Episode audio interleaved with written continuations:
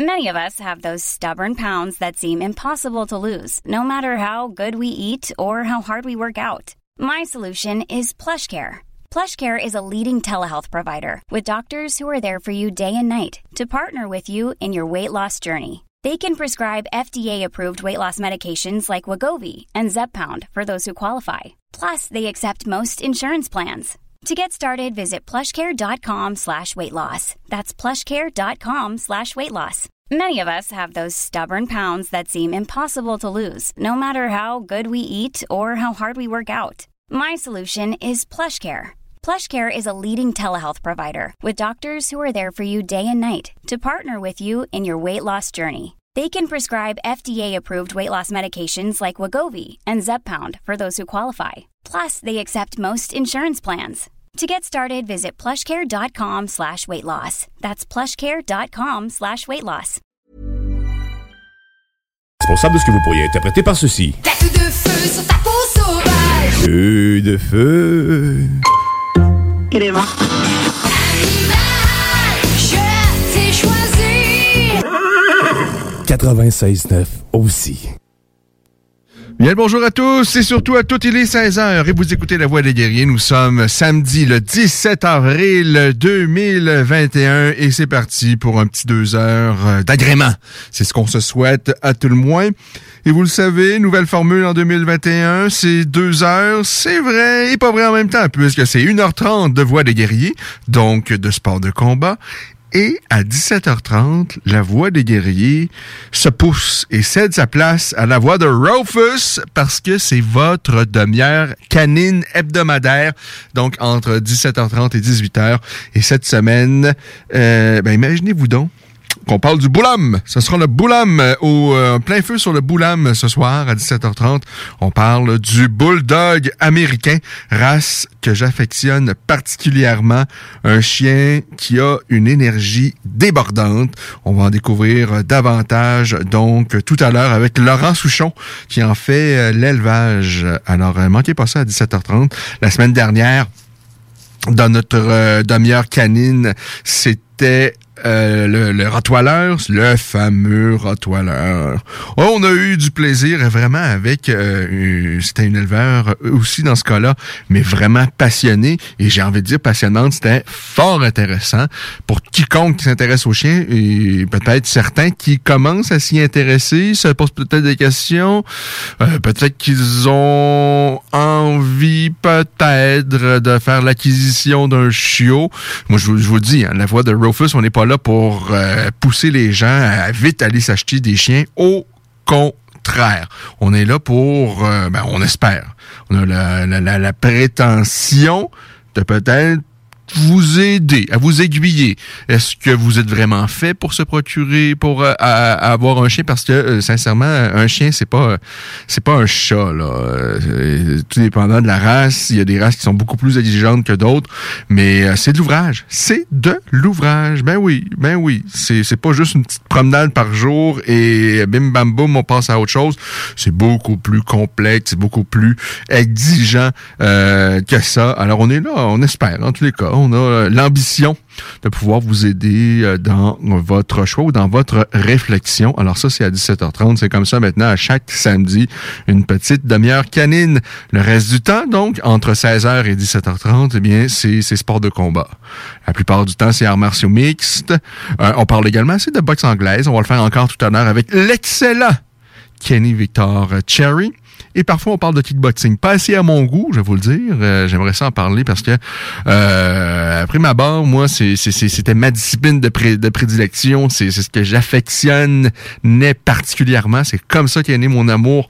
Euh, ben, en fait, j'étais de- de- depuis à peu près toujours, je suis passionné d'arts martiaux, mais pour les sports de combat, je vais vous le dire, mon premier coup de cœur, ça a vraiment été le kickboxing. Malheureusement, au Québec, on n'est pas friand assez de ça. Euh, on n'a pas le droit, en plus, de présenter des vrais événements euh, de, de, de kickboxing. Ça complexe, c'est ce qui fait en sorte que euh, on ne c'est pas dans notre culture vraiment. Euh, nombreux, comme, comme moi d'ailleurs, on a été des, des, des- fans de Jean-Yves Thériault, mais bon, euh, le kickboxing est rendu ailleurs. Même à l'époque, c'était ailleurs, mais on le savait peut-être pas. Euh, moi, j'ai de l'admiration, j'avais de l'admiration et j'ai toujours de l'admiration pour Jean-Yves Thériault de Iceman, mais euh, malheureusement, on s'est jamais vraiment mis au goût du jour du, de ce qui se fait dans le monde du kickboxing. puis On peut même pas présenter des événements professionnels de ce type-là au Québec. Ça, c'est d'une euh, c'est d'une aberration la plus euh, totale.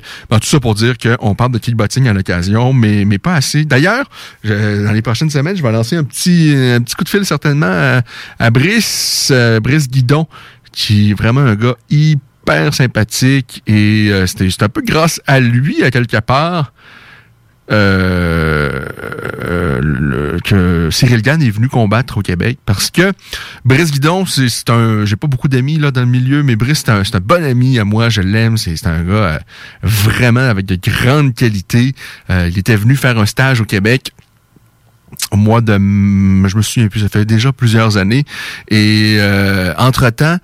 Euh, entre-temps, où il accepte, oui, je vais venir au Québec donner des stages, mais il avait appris qu'il allait affronter Sam Shield, le, grand Sam Shield, la légende du monde des sports de combat, Sam Shield, euh, victorieux à, je pense, quatre reprises du camp 1 World Grand Prix. Il a gagné également le, le, fameux tournoi. euh, il y a eu une, édition de ça, mais le fameux tournoi à 16 du Glory. Euh, alors tout ça pour dire que euh, j'ai découvert Cyril Gann lorsque Cyril a affronté Brice Guidon. C'est à partir de ce moment-là que euh, j'étais curieux, j'ai suivi Cyril. Cyril a battu et. Il a également battu le frère de Youssef, euh, euh, Bouganem, euh, qui s'appelle Yacine, qui est un gros, ben, qui était à l'époque un gros poids. Il a perdu beaucoup de poids depuis ce temps-là. Qui était, il est, c'est pas un gars qui était très esthétique, pas très grand, mais très gros à l'époque, mais vraiment un gars doué. Et de la manière dont Cyril avait vaincu à ce moment-là Bouganem et qu'il avait vaincu Brice me donnait des indices que ce gars-là, a une facilité à s'adapter, peu importe le style d'adversaire qu'il y a devant lui, et euh, qui manifestement, même s'il avait vraiment pas beaucoup d'expérience à l'époque dans le monde du pied-point, euh, je pensais qu'il avait vraiment un vrai potentiel là. Et par la suite, lorsque j'ai vu qu'il allait, qu'il débutait à s'entraîner dans le monde des arts martiaux mixtes avec, avec Fernand Lapez, ben, euh, j'avais lancé quelques, j'avais euh, tent- tenté le terrain et finalement, ben, Cyril, on- vous avez vu ce qui est arrivé. Euh, il aurait certainement eu euh, ses chances ailleurs, il n'y a pas de doute. Mais on a eu la chance de le voir au Québec et c'est un peu grâce à, Brice à quelque part. Alors, tout ça pour dire, on va certainement l'inviter Brice parce que Brice fait un retour à la compétition pour un combat face à Ernesto Houst. Je pense que c'est au mois de mai. Euh, la légende Ern- Ernesto Houst qui a gagné lui aussi, euh, je pense, quatre fois le camp 1 World Grand Prix. Le camp 1 World Grand Prix, il n'y a pas de grand monde qui l'ont gagné. Hein. Il y a Peter Hertz qui l'a gagné deux, trois fois, Rémi Bonjowski également deux, trois fois, Houst, euh, je pense, quatre fois, Semichil trois, quatre fois aussi. Euh, je pense qu'Alistair Overeem l'a gagné à l'époque où c'était peut-être plus déjà la, même chose, c'était plus la même qualité de camp 1 World Grand Prix.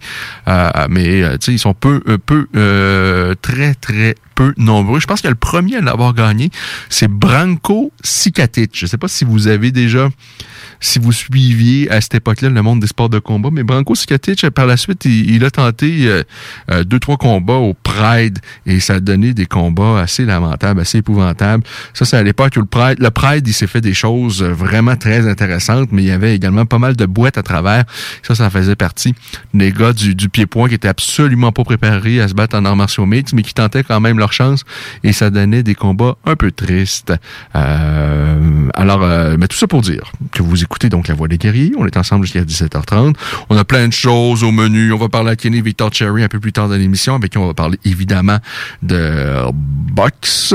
Euh, on a oui, on a une alerte rouge, une alerte rouge, des bonnes nouvelles. Enfin, elles sont très peu nombreuses depuis deux, deux je dirais, facilement deux ans hein, dans le monde des arts martiaux mixtes. Il y a certainement euh, par temps-là, on va se mettre euh, en, en direct quelques minutes sur la page Facebook de La Voix des Guerriers.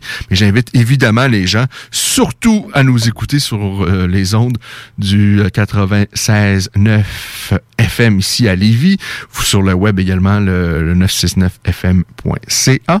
Mais durant les euh, quoi 10-15 prochaines minutes, on va, on va être également euh, sur euh, en Facebook Live sur la page de La Voix des Guerriers. Alors, alerte rouge, les bonnes nouvelles. Enfin, et comme je le disais précédemment, elles sont euh, excessive- excessivement rares dans le monde des arts martiaux mixtes au Québec depuis, je dirais, au moins une bonne année où il se passe euh, pas grand-chose. Pour, euh, bon, on a quand même eu une bonne nouvelle euh, lorsque on a appris que euh, Yann, Pellerin allait avoir son permis de promoteur. Mais là, j'ai hâte que Yann, et là, je comprends la situation. Là, c'est, euh, c'est jamais évident de présenter des événements de sport de combat au Québec et même ailleurs dans le monde. Mais là, en période de pandémie, ça devient quasiment impossible. Mais j'ai hâte qu'ils se mettent à présenter des combats d'arts martiaux mixtes. On a déjà des promoteurs qui présentent des événements de, de boxe. Il est grand temps qu'on présente des, des- des événements d'arts martiaux mixtes. Alors, New Era, j'espère qu'ils vont se plonger là-dedans. Moi, sincèrement, la carrière d'athlète de Yann Pellerin, euh, présentement, ça m'intéresse absolument pas. Je trouve ça absolument gênant. Mais euh, si Yann veut, si Yann veut parler n'importe quand de ces événements, surtout s'il y a des combats d'arts martiaux mix, je vous l'ai dit, euh, dès lors qu'il a lancé à l'époque New Era, on a lancé des invitations à, chacun de ces événements, sauf au dernier, parce que ça me tentait plus ou moins là.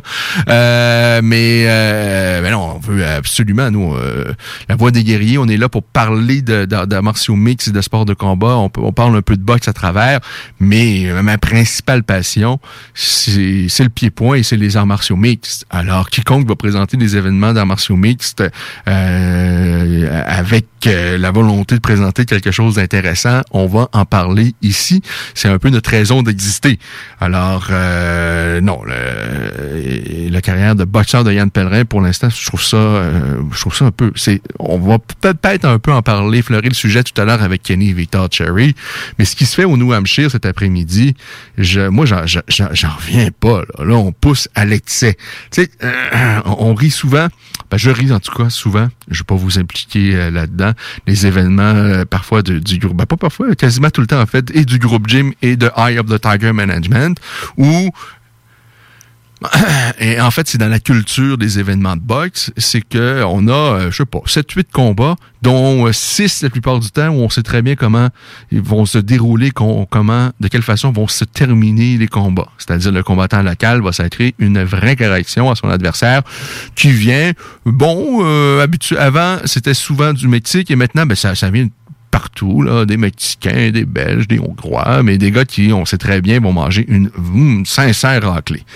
Et ça, je trouve ça d'une tristesse, une tristesse euh, sans fond. Mais là, cet après-midi, ce qui se passe au New Hampshire, là, oh, là, euh, on y va fort, on y va fort. On va très fort. Yann Pellerin affronte Steve Walker pour un titre euh, qui veut dire absolument n'importe quoi, comme la plupart des ceintures d'ailleurs dans le monde de la boxe.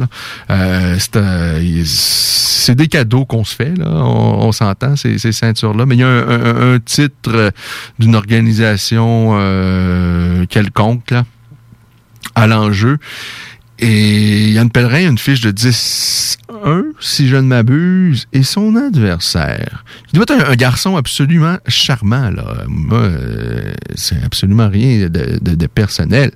Mais Steve Walker se retrouve donc dans un combat pour une ceinture. Et pour moi, une ceinture, faut, ça, ça, faut, faut que ça veuille dire au moins un petit quelque chose, là. Euh, un passage de cap, quelque chose. Mais là, euh, Steve Walker, il y a- je, je- défie quiconque qui va me dire que la présence de Steve Walker dans un combat, peu importe la ceinture, est pertinente, alors que le garçon non seulement présente un dossier de 26 victoires et 36 revers, dont 31 de ses défaites euh, avant la limite, mais il n'a pas gagné un fichu combat depuis 2012. Et c'est pas parce qu'il n'a pas boxé depuis entre 2012 et 2021. Là, au contraire, là, il y a un trolley de combats et une trolley de défaites. Euh, pas de victoire depuis 2012. Et bon, il a quand même 26 victoires. C'est pas rien. Mais parmi ces 26 victoires, seulement 4 ont été acquises face à des adversaires qui, au moment de la rencontre, avaient une fiche positive. C'est-à-dire qu'il y avait plus de victoires que de défaites. Alors, c'est une vraie blague. C'est une vraie farce. Mais les délires du New Hampshire, c'est pas que ça. En fait, la force des délires du New Hampshire, c'est que cet après-midi, on présente, je sais pas combien de combats, mais il y en a, il y en a, il y en a. On a approché la vingtaine de combats, mais ils sont tous plus risibles les uns des autres. On a du Bruno Diaz et Théo Desjardins, qui, eux, ont respectivement des dossiers de 0 victoire, 10 défaites et 0-12 pour Théo Desjardins. Eux, euh, ils s'affrontent pas euh, cet après-midi. Ils sont impliqués dans des combats, euh, mais ils sont quand même en action.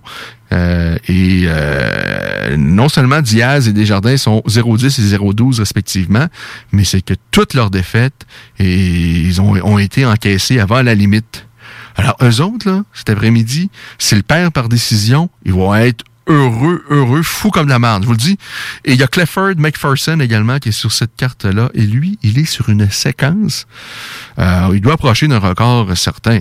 Il n'a pas gagné à ses 44 derniers combats. Depuis 2006, lui, euh, il n'a pas gagné. Alors c'est ça. C'est ça le délire du New Hampshire. Et c'est comme ça, du début à la fin de la carte, les combats plus fous les uns des autres. Alors, euh, tout ça pour dire que euh, Yann, n'importe quand, à titre de promoteur, on va parler de ces événements avec le plus grand des plaisirs. Euh, mais euh, sa carrière d'athlète, je ne comprends pas. Et peut-être que je comprends le gars de, de se dire, c'est peut-être le retour de la pendule parce qu'il a pris tous les combats souvent et euh, sans trop de préparation à l'époque dans sa carrière en arts martiaux mixtes. C'était certainement de graves erreurs.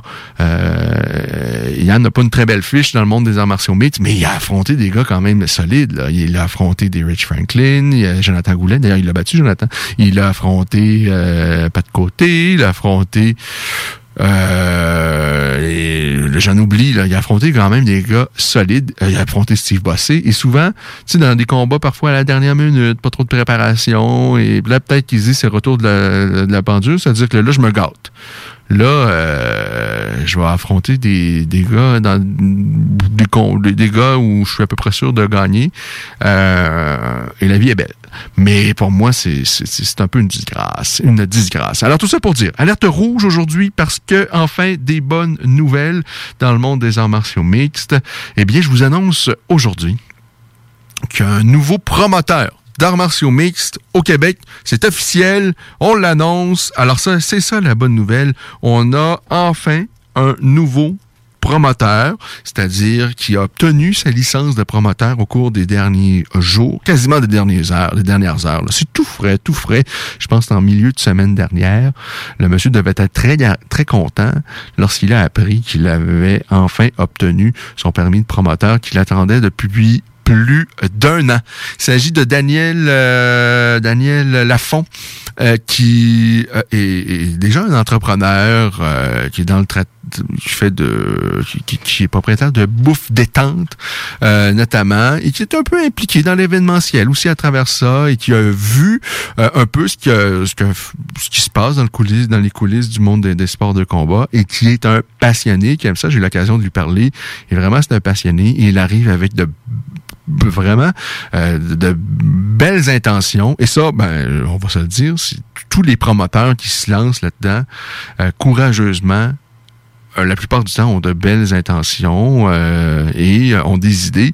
Mais j'ai bien aimé euh, ma discussion avec Daniel. Vraiment, je pense, euh, le souci du détail, des petites choses que parfois euh, les promoteurs qui sont impliqués à un moment donné négligent, ne voient pas, ne voient plus, je, je, je- ne sais trop. Mais et, et cette crise sanitaire-là, ben, ça lui donne un peu l'opportunité, je pense, de se bâtir, en tout cas, j'espère, de se bâtir une équipe. Je, pense, je l'ai souvent dit, c'est important d'avoir une grosse, une bonne structure, euh, d'avoir une bonne équipe. Et quand je dis une grosse, euh, on s'entend, là, on va pas avoir euh, 100 employés parce que à un moment donné aussi, euh, il y a pas c'est difficile euh, de, de rentabiliser la patente, vous l'aurez compris, là, après avoir vu tous les organisations s'éteindre les unes après les autres. C'est vraiment un grand défi qui attend quiconque qui veut se lancer dans ce monde-là. Mais il faut se bâtir une équipe. D'avoir des bons joueurs aux bons endroits, mais des gens de qualité dans tout, toutes les sphères. Euh, vendre des billets, c'est pas facile. Les gens ont tellement de choix maintenant. Sur le web, il y a des événements de sport de combat de grande qualité euh, qu'on peut regarder euh, quasiment à tous les jours. Là. En Asie, ici, euh, ailleurs, euh, facilement. Sur le web, on trouve ce qu'on veut et euh, de faire déplacer des gens, c'était déjà compliqué avant. La période post-crise sanitaire, je pense pas que ça, ça s'annonce nécessairement euh, plus facile, d'autant plus qu'on ne sait pas quand est-ce qu'on ça va se terminer, cette histoire-là, que à peu près personne n'a vu venir. Hum, et bien malin celui qui va pouvoir nous dire en fin d'après-midi aujourd'hui. Ouais, euh, la COVID, on se débarrasse de ça le 12 novembre prochain et on va être prêt à passer à autre chose. On se souhaite tous, mais il n'y a pas personne qui sait qu'est-ce qui va se passer. Alors tout ça pour dire que Daniel a de, vraiment de, belles intentions. Moi, j'ai bien aimé. Il m'a parlé de quelques petites idées, des, des petites choses auxquelles il a pensé pour euh, euh, changer, d'arriver avec quelque chose de différent, de nouveau. Et euh, vraiment, c'est le fun, c'est rafraîchissant et c'est enfin une bonne nouvelle. C'est enfin une bonne nouvelle. C'est ce qu'on attend depuis euh, longtemps. Euh, absolument. Euh, et bon, ben, ça s'en vient. Ça s'en vient. On va l'inviter assurément. Euh, dans les prochaines euh, semaines, Daniel, dès qu'il est prêt à en dire davantage, à en dévoiler davantage, euh, c'est sûr que l'invitation l'invitation est lancée. Euh, je suis convaincu que vous êtes curieux, et moi aussi je suis curieux d'en connaître davantage sur ce projet. Chose certaine, c'est qu'il vient de recevoir sa, son permis pour présenter des événements, et ça, ben, c'est déjà une étape de compléter, une étape importante. Ça fait plus d'un an qu'il a fait sa demande. Vous savez, il y a une enquête maintenant rigoureuse de la SQ. Euh, et euh, alors, euh, on fait pas une demande puis on la reçoit pas la semaine qui suit. C'est quand même un peu plus complexe que ça. Alors là, il l'a. Et évidemment, euh, c'est difficile présentement pour lui et pour n'importe qui de dire ouais nous on, notre premier événement va avoir lieu telle date bien attendre qu'est-ce qui va se passer et euh, lorsqu'on va pouvoir vendre des billets parce que bon euh, il faut faut vendre des billets. C'est à peu près la c'est la source de revenus principale des organisations. C'est encore ça. Et c'est en tout cas je vois pas à moins qu'il peut-être euh, qu'il va corriger qu'il va me corriger et qu'il va qu'il va me dire lorsqu'on va l'inviter.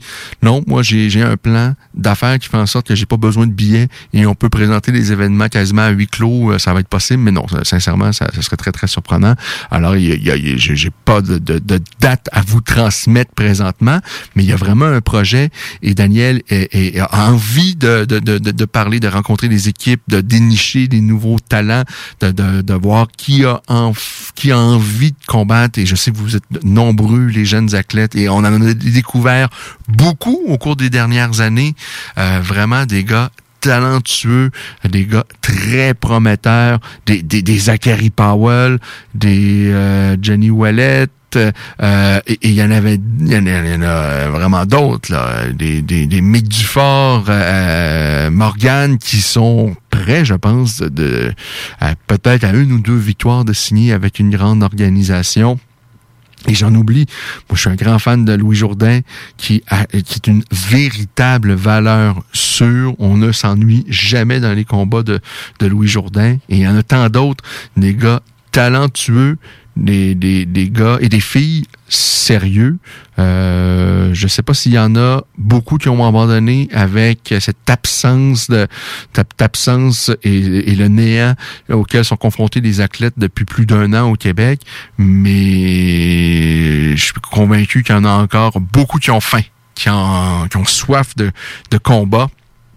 Alors, ben, tout ça pour vous dire, il y a une belle, une bonne nouvelle pour eux. Euh, je vais vous mettre euh, un peu plus tard sur euh, la page Facebook de La Voix des Guerriers l'adresse courriel de Daniel Laflon pour ceux qui veulent peut-être entamer des discussions, voir si vous avez signifié votre intérêt, vous dire peut-être, moi j'ai, je suis agent ou j'ai, une école, puis je pense qu'on a des gars qui sont peut-être prêts éventuellement à sauter chez les professionnels. Alors je vais vous donner l'adresse courriel de Daniel.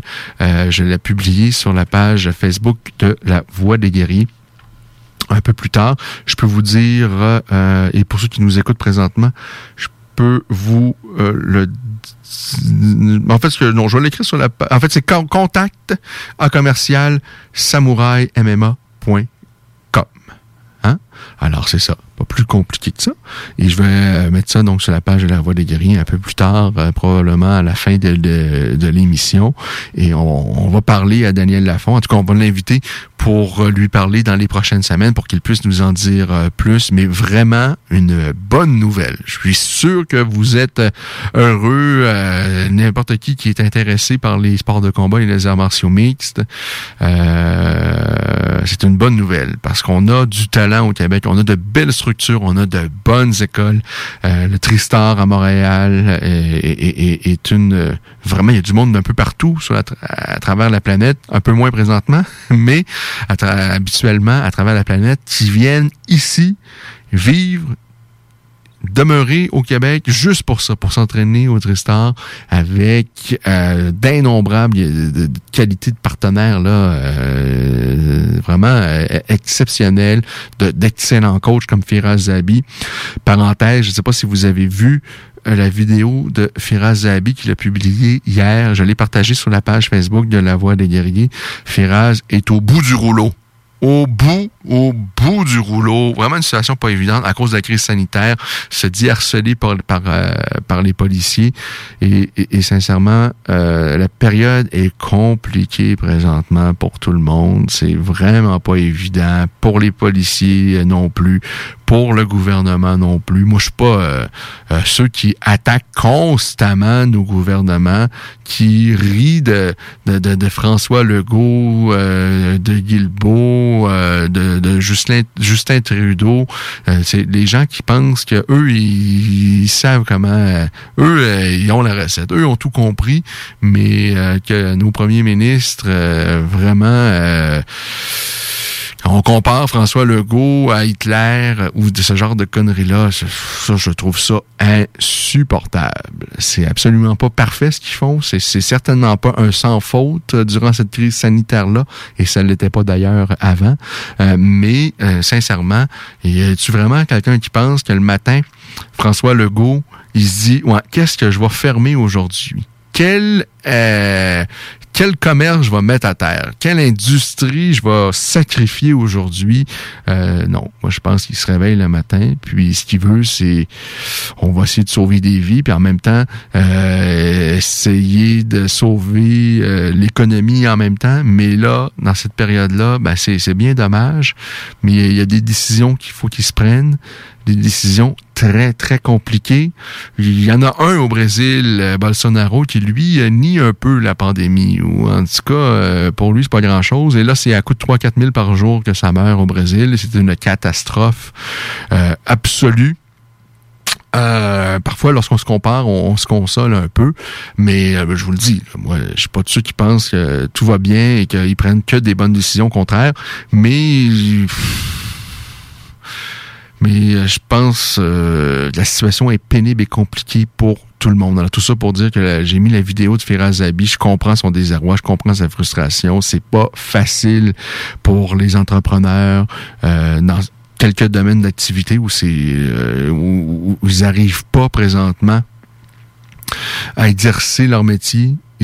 Pour nombreux d'entre eux, ont tout mis dans ce qu'ils font et présentement on leur prive de, pouvoir exercer euh, leur talent et aller gagner leur vie. Mais que voulez-vous? On est dans une période très, très compliquée pour tout le monde. faut, à un moment donné, essayer de, de, de, de, de s'adapter.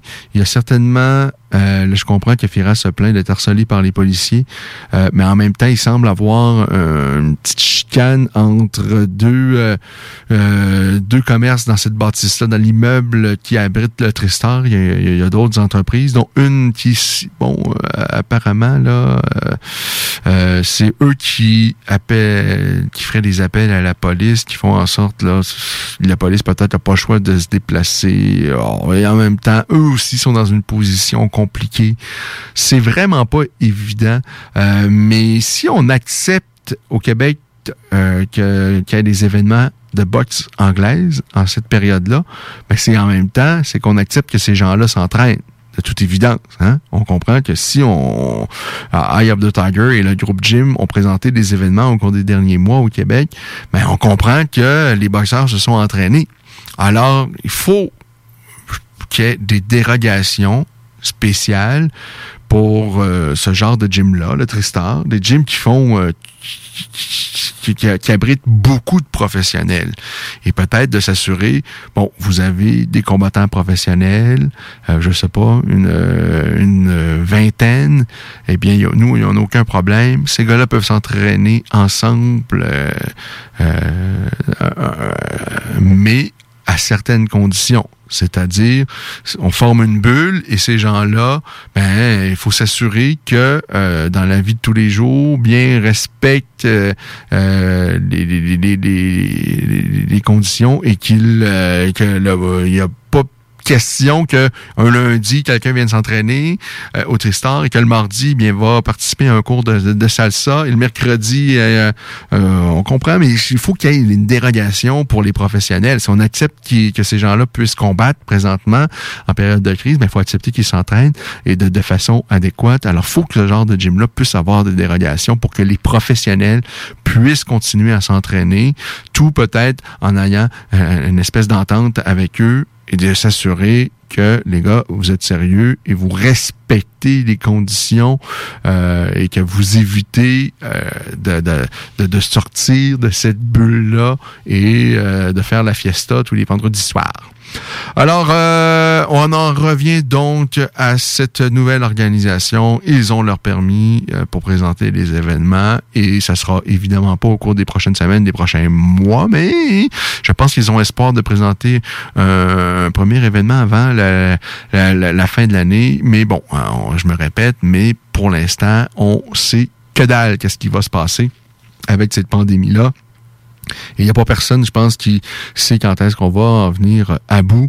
Euh, là, je vois dans les derniers jours euh, des articles qui disent ouais, le, le vaccin, c'est bien, c'est une façon de combattre la pandémie, mais ça va pas, pensez-vous pas que même si tout le monde est vacciné, que euh, la pandémie euh, va, pouvoir passer à autre chose immédiatement? Alors moi, je suis pas un spécialiste, je comprends rien là-dedans, mais comme tout le monde, euh, je me fais chier, mais faut faire avec. Et en tous les cas, là au moins il y a une lumière au bout du tunnel pour euh, les pratiquants et les passionnés et les amateurs d'arts martiaux mixtes. Il y a une nouvelle organisation dans le décor de belles intentions et on va leur parler. Euh, assurément, l'invitation sera lancée à Daniel au cours des prochaines semaines. Et je vous répète, s'il y a des combattants, peut-être des, euh, des, agents ou des, des, des coachs qui ont des athlètes qui pensent qu'ils sont peut-être prêts à faire le saut chez les professionnels ou qui sont déjà qui ont déjà un peu euh, euh, un peu d'expérience et qui veulent peut-être en savoir davantage ou commencer à créer des, euh, des liens, eh bien contactez Daniel Lafont, c'est le contact à commercial samouraïmma.com. On va tout mettre ça dans une publication sur la page de La Voix des guerriers au cours des euh, prochaines heures. D'ailleurs, j'ai envie de vous poser une question. Euh, Qu'est-ce que qui sont les incontournables présentement au Québec? On se bâtit, a une nouvelle organisation sur qui ils doivent jeter leur dévolu. Qui sont les combattants qu'il faut absolument aller chercher si on est un promoteur d'arts martiaux mixtes au Québec. Je vous dis, il y en a du talent. Il y en a du talent. On a découvert vraiment des combattants euh, de grande qualité au cours des dernières euh, années. Euh, moi, Zachary Powell, j'ai, j'ai adoré euh, ce qu'il a fait. Euh, effectivement, Johnny Wallet également. On a vu de belles choses de sa part. Une superbe soumission. écoutez, même euh, Johan Lennes, là, il est sur une séquence extraordinaire, toujours pas perdu. Là, il, il appartient avec une grande organisation américaine, de, une belle organisation en tous les cas, qui ont, réussi à présenter des événements même durant la crise sanitaire. Ça démontre quand même leur euh, sérieux. Euh, et, et, même Corinne qui combat quand même de façon là euh, assez régulière présentement avec une très belle belle organisation à Dubaï. Euh, mais je suis sûr que s'ils ont la possibilité, ils aimeraient ça, revenir combattre devant leur sien, peut-être avant de quitter vers une organisation, vers l'UFC, parce que c'est l'objectif pour euh, chacun d'eux. Euh, Il y a des Morgan également qui est prêt, je pense, de signer avec des, des grandes organisations, des Michael Dufort. Ben, Il y a eux, mais il y a aussi des, des gars moins expérimentés, des filles moins expérimentées, mais on en a du talent. Et parfois, il y a des petites merveilles au Tristar euh, qui viennent d'ailleurs, mais qui sont peut-être à une, deux, trois victoires, ou en tous les cas ont besoin de combat et qu'on pourrait découvrir également. Euh, il y a des bonnes choses. Il y a des, y a du talent. Alors, je pose la question qui sont les incontournables euh, au euh, Québec?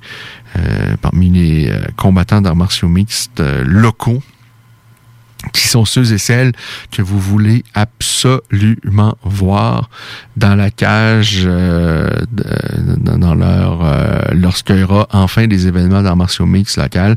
Alors, je vous pose la question. On aura l'opportunité d'y revenir au cours des euh, prochaines euh, semaines, assurément.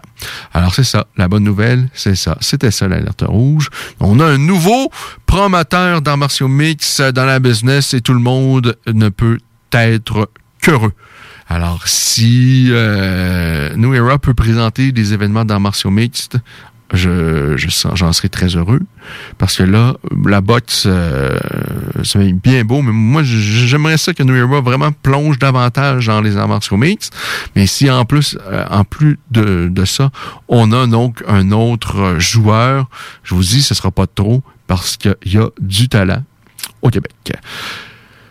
Eh bien, un événement d'arts martiaux mixtes ce soir présenté par l'UFC. Ben oui, un autre événement, parce que l'UFC, on enchaîne les événements les uns après les autres. Pas de répit. Chaque week-end, on a ça au moins pour agrémenter notre week-end, parce que par les temps qui courent, il n'y a pas grand-chose à faire.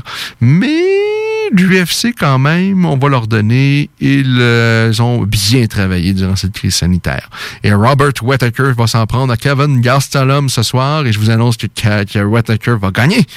Il va gagner. Va battre Kevin Gastelum ou un Robert, euh, Robert euh, en route peut-être euh, vers une revanche face à Adesanya. On a Jeremy Stevens, toujours, toujours plaisant de voir le cognard Jeremy Stevens en action. Il affronte ce soir Drakkar Close, qui lui a perdu son dernier combat, mais face à Benil Dariush, qui est un gars quand même solide. Alors, euh, ben, je vous l'annonce, hein, c'est pas la carte du siècle ce soir, parce que Andrei Arlovski, futur euh, membre du Temple de la renommée de l'UFC, certes, mais... mais bon. Hein?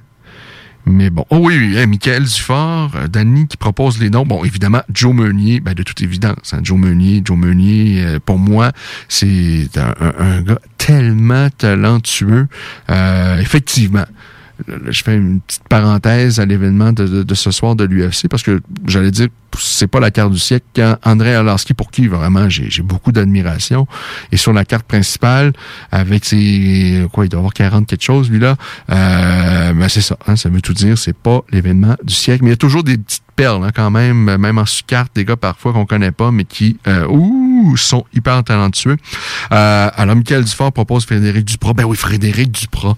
Moi je vous dis j'ai des j'ai des graves problèmes de mémoire des fois ça me fait peur là euh, mais ouais, oui, euh, Frédéric Duprat. D'ailleurs, tout à l'heure, euh, quelqu'un me parlait de Jenny Wallet et j'avais complètement, je sais pas, c'était écarté de mon esprit. C'est pour ça que tout à l'heure, je l'ai mentionné deux, trois fois parce qu'effectivement, le gars est hyper talentueux, a fait des belles choses dans la cage de TKO.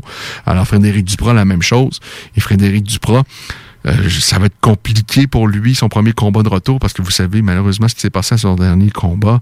Euh, mais qu'est-ce qu'il nous a montré de belles choses et qu'est-ce qu'il il, il est talentueux. En tout cas, c'est ce que tout le monde nous dit dans son entourage. Et euh, euh, s'il est capable de passer l'étape de son prochain combat, euh, après ça, ouh, j'ai bien hâte de voir jusqu'où il peut aller. Et, et- et pour moi, Joe Meunier, mm, Joe est tellement talentueux. Euh, vraiment, là, euh, on n'a pas eu beaucoup de Québécois, je pense, aussi talentueux que Jonathan. Ce sont des gars. Euh, c'est pour moi, c'est absolument pas un prospect, Jonathan. Il est au sommet de son art. Il, il serait encore à l'UFC si ce ne serait, bon, vous le savez, de son euh, de, de l'état euh, dont malheureusement il est un peu euh, victime, qui l'empêche de combattre euh, pour l'UFC. Mais euh, bon, on en a déjà, on a déjà évoqué le sujet. Eh, mais effectivement, moi, de, Jonathan Meunier sur une carte, euh, l'affaire c'est que c'est pas facile avec Jonathan de trouver, euh, parce que moi je vais vous le dire. Euh, si j'ai un conseil à donner au, euh, à quiconque se lance le défi de construire une organisation au Québec, euh, et moi, j'étais également le premier à dire hey, à- à- signer Cyril Gann, aller chercher tel combattant, et, et aller chercher les gros noms, mais il faut y aller modestement. hein. Euh, on n'est pas beaucoup au Québec. On est quoi? 7-8 millions et c'est pas vrai qu'on peut se bâtir des cartes. euh, les cartes de TKO, c'était des cartes vraiment de très très grande qualité. Mais là, il va falloir, il va falloir besogner pour présenter des cartes de grande qualité, mais avec des combattants un peu plus locaux. Euh, de signer 10 000 Brésiliens, euh, des Russes et tout ça, c'est plaisant. C'est le, pour l'amateur et le passionné en moi, ben oui, j'adore ça. Mais non, à un moment donné, hein, lorsque les rev- c'est- on, se bat pour vendre un billet, et c'est pas vrai que euh, on peut euh, signer euh, plein de combattants internationaux. Surtout au début, j'ai un conseil à donner, ça vaut ce que ça vaut, là. Mais ouais, essayons de bâtir quelque chose avec nos combattants locaux. D'ailleurs, locaux, ils sont nombreux, on a beaucoup de talent. Par contre, ça va demander la participation des écoles. Euh, on en a vu dans le passé. On a vu oh, les- moi je, je veux lever mon chapeau à Yannick Bergeron parce que lui et, et à l'époque euh, Steve Claveau de Victoriaville, euh, ça c'était euh, c'était des gyms où leur on, on cherchait pas des combats faciles pour euh, pour leurs élèves. Alors eux heureusement qu'ils étaient là, heureusement qu'on les avait, parce que il y a d'autres gyms, d'autres coachs qui sont un peu plus, euh, un peu plus ou beaucoup plus en fait conservateurs. Et euh, si j'ai un autre conseil à donner, assurez-vous de pas être trop près d'une équipe en particulier. Hein? C'est important de tisser des liens, d'avoir de belles relations avec les gyms, mais lorsqu'on a vu des organisations près d'une équipe, ça donnait souvent des événements pitoyables. Ça ressemblait à des événements de boxe quasiment au New Hampshire. Où euh, je me souviens d'un événement où j'avais calculé le temps du début à la fin. Bon, Danny parle du retour de Guillaume de Lorenzi. Je sais pas si c'est une blague, euh, parce que sincèrement, je sais pas à quel âge qu'il est rendu. Euh, il il doit pas être si vieux que ça. Mais si Guillaume est prêt à faire un retour, ben là, c'est un scoop que Danny m'apprend. Euh, D'ailleurs, parce qu'à un moment donné, Guillaume de Lorenzi est disparu, mais ce gars-là était solide, mais vraiment une brute. Euh, je sais pas ce qui s'est passé. Euh, c'est difficile. C'est difficile de rester. Ah, ben Danny confirme là sur la page Facebook que c'est sérieux. Guillaume de Lorenzi euh, voudrait effectuer un, un- un retour. C'est coach Jenny Laflamme qui, qui me l'apprend. Euh, eh ben ça, c'est intriguant. Ça, c'est très, très intriguant. Euh, évidemment. On reviendra là-dessus la semaine prochaine, assurément. Mais ça, c'est, j'ai envie de dire, une bonne nouvelle. Parce que oui, on a plein de petits talents, des gens qu'on connaît pas présentement, qui sont peut-être prêts à, à sauter le pas chez les pros, mais on a peut-être des vétérans également euh, qui ont envie de, de- de- peut-être de se faire plaisir ou peut-être de même retenter une dernière chance. Euh, ben, Guillaume avait euh, signé avec une grande organisation. Guillaume était rendu là. Je sais pas trop. Je sais eu, je pense savoir qu'il y avait eu des, euh, mais sans avoir de, de confirmation, il me semble peut-être quelques problèmes de santé à un moment donné, mais bon, peu importe. Moi, je qu'il y a eu des blessures et tout ça aussi.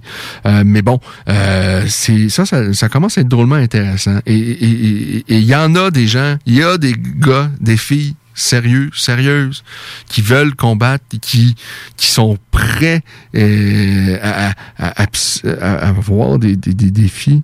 Danny vous confirme c'est un cancer. Je, je- c'est ce que j'avais en tête, mais je voulais pas m'avancer en n'étant pas certain. Alors bon, c'était euh, vous voyez que c'était très très sérieux, mais que Guillaume prêt à revenir. Eh bien ça c'est un gros un, un- gros scoop que nous apprend Danny. Je sais pas si Danny peut nous dire si euh, Guillaume a même recommencé à s'entraîner à quel point il est sérieux dans cette démarche-là. Euh, je vous dis, Euh, je- je- moi, je, suis un passionné et ça n'a pas été facile à la Voix des guéris de la dernière année. Heureusement que des, euh, des, des personnes inspirantes comme Johan Lennes, comme Corinne Laframboise, euh, ont continué à combattre euh, et, et- et- il y a eu à travers ça des, des alliés à la oui, mais ils sont très peu nombreux. Bon, il y a eu Charles et Marc-André à l'UFC, mais euh, bateau, euh, faire deux heures, ben à l'époque c'était deux heures à la voie des guerriers, maintenant c'est rendu à une heure et demie parce que vous le savez maintenant, la dernière demi-heure c'est une demi-heure canine où on pousse la voie des guerriers, c'est la voie de Rufus, on parle chien, mais à l'époque de, de- de- une heure et demie ou deux heures par semaine à parler d'arts martiaux mix lorsqu'il y a absolument à peu près rien au Québec, c'est pas plaisant. Mais là je moi-même, je vois une petite lumière, une petite lumière au bout du tunnel. Euh, euh, et euh, avec un nouveau joueur comme promoteur. Et on espère qu'à un moment donné, cette pandémie-là va, va se pousser. Mais oh, hein, c'est pas facile. Je vous dis, il y a des gens en détresse présentement. Puis moi, je comprends, j'ai déjà été entrepreneur. C'est pas facile. Et surtout lorsque on a une entreprise, mais on y met tout notre cœur et qu'injustement, sur quelque chose qu'on contrôle absolument pas, nous arrive en pleine face, hein, dans la jugulaire, toi, du jour au lendemain, on vous dit, toi, tu peux plus opérer. Toi, ton entreprise, on, on- on la ferme, mais en revanche, ton voisin en face, euh, lui, il peut rester ouvert. Et je comprends pour des raisons qui peuvent être parfois nébuleuses. C'est difficile de comprendre, mais tout le monde, euh, c'est vraiment, on est dans une situation où j'espère que dans deux, trois ans, on, on va vraiment avoir passé à autre chose et qu'on va pouvoir regarder ça avec recul, puis on, on va pouvoir se dire collective, collectivement, ah, ça a été une période vraiment compliquée. Euh, le gouvernement a fait de grosses erreurs. Nous aussi, parfois, on a fait des grosses erreurs parce que euh, euh, on, voulait ci, on voulait ça, et parfois, on a peut-être trop pensé à soi, ou en tout cas, peu importe, mais qu'on va pouvoir se dire, on s'en est sorti plus fort. Ça a été pénible, mais on, s'en sort collectivement plus fort. Mais moi, je vous dis où, où été dépassé avec ça, parce que moi, jamais j'aurais croire euh, qu'à un moment donné, j'allais, comme vous, vivre ce genre de, de, de, de, crise-là. Euh, on est chanceux quand même au Québec. Hein? On, on a été épargnés. Pas de guerre chez nous, pas, pas de rien, pas de si. Et des crises sanitaires comme ça, on n'a pas vécu depuis 100 ans. Alors, euh, commence à prendre de l'âge, mais euh, quand même pas à ce point-là. Alors moi, j'ai jamais connu ça, jamais pensé que ça, ça puisse nous arriver comme ça, euh, sournoisement. Mais bon, là, on, on est dedans. Euh, Et euh, c'est tellement... Euh, tellement une situation où on n'était pas préparé. Et ça euh, on a le droit moi j'ai le droit mais je comprends pas que le gouvernement était pas préparé à ce point-là parce que euh, c'est quand même impensable pour moi que le, fichu masque, là, que la crise ve- venait de se produire deux, trois semaines, et puis déjà, euh, il n'y en avait plus en stock euh, pour euh, les, les professionnels hospitaliers. On, a, on, cherchait un peu partout à gauche, à droite pour trouver ça en stock et on n'avait pas de- d'entreprise au Québec pour en faire. Ça, pour moi, ça, démontre à quel point notre gouvernement est absolument pas préparé et ça, ça me jette à terre. Mais là, je vais fermer également cette parenthèse-là. Euh, alors là, ce qu'on a appris, en fait, ça méritait, ça, ça méritait quasiment une alerte rouge. Euh, je- Danny, t'aurais dû, euh, vous auriez dû me le dire pour Guillaume de Lorenzi, parce que là, c'est, pour moi, c'est deux alertes rouges. Bim bam, hein? Ben oui, une gauche, puis tout de suite après ça, une petite droite sournoise qui vient de passer sur votre museau. Guillaume de Lorenzi, sérieux, euh, sérieusement, c'est ce qui nous confirme Danny, son, son coach de, la- de longue date, Guillaume de Lorenzi euh, veut revenir en action. Ah ben, hein, ça, envoyez-vous? Hein? Le- tu sors une alerte rouge et puis là, surprise, en voilà une deuxième. Ça, c'est magnifique. On va en revenir pour l'événement du UFC de ce soir parce que, bon, on a du Rémi Stevens, c'est bien plaisant. On a du Andrei Arlovski, j'ai quasiment dire c'est malaisant. Euh, beaucoup d'admiration pour Andrei Arlovski, mais pour qu'il se retrouve, on est en quoi? On est en 2021. Ben ouais, 2021. Et il est sur une carte principale. Eh ben, tant mieux pour lui. Mais et malaise à son dernier combat face à Thomas Spinall, c'était pas tout à fait ça. Et moi, je, je- vais vous le dire, lorsque Andrei Arlovski a, effectué son retour à l'UFC, parce que ouais, il est- n'en est pas à son premier séjour, mais là, ça fait, euh, écoutez, il est à l'UFC, son, son, son nouveau séjour à l'UFC, il est là depuis, je vais vous dire ça, là, ah là là là là là là, il est de retour, c'était en 2014. Et à ce moment-là, je disais, ça va durer un ou deux combats, puis après ça, ça va être la retraite parce qu'il n'y a plus de menton. Et sincèrement, je pense pas m'avoir trompé sur la qualité de son menton. Je pense plus qu'il y a, y a- menton. Mais il il m'est forcé d'admettre que je me suis planté parce que on est euh, sept ans plus tard, il est toujours là. Il est allé chercher sa part de victoire. Il a battu des Brandon Schaub, des Antonio Silva, des euh, Travis Brown dans un combat spectaculaire. Il a battu Frank Mir. Après ça, il des, bon, après ça, il y a également des, des défaites, là, des dures défaites, puis des, il a été victime de, de, de, de, chaos euh, et, tout ça. Il y a des combats où il a ou moins bien paru également. Mais bon, toujours est-il qu'on est en 2021 et qu'il n'a pas volé sa place. Arlovski est toujours là. Il n'y a pas si longtemps, il a battu l'espoir canadien Tanner Bowser.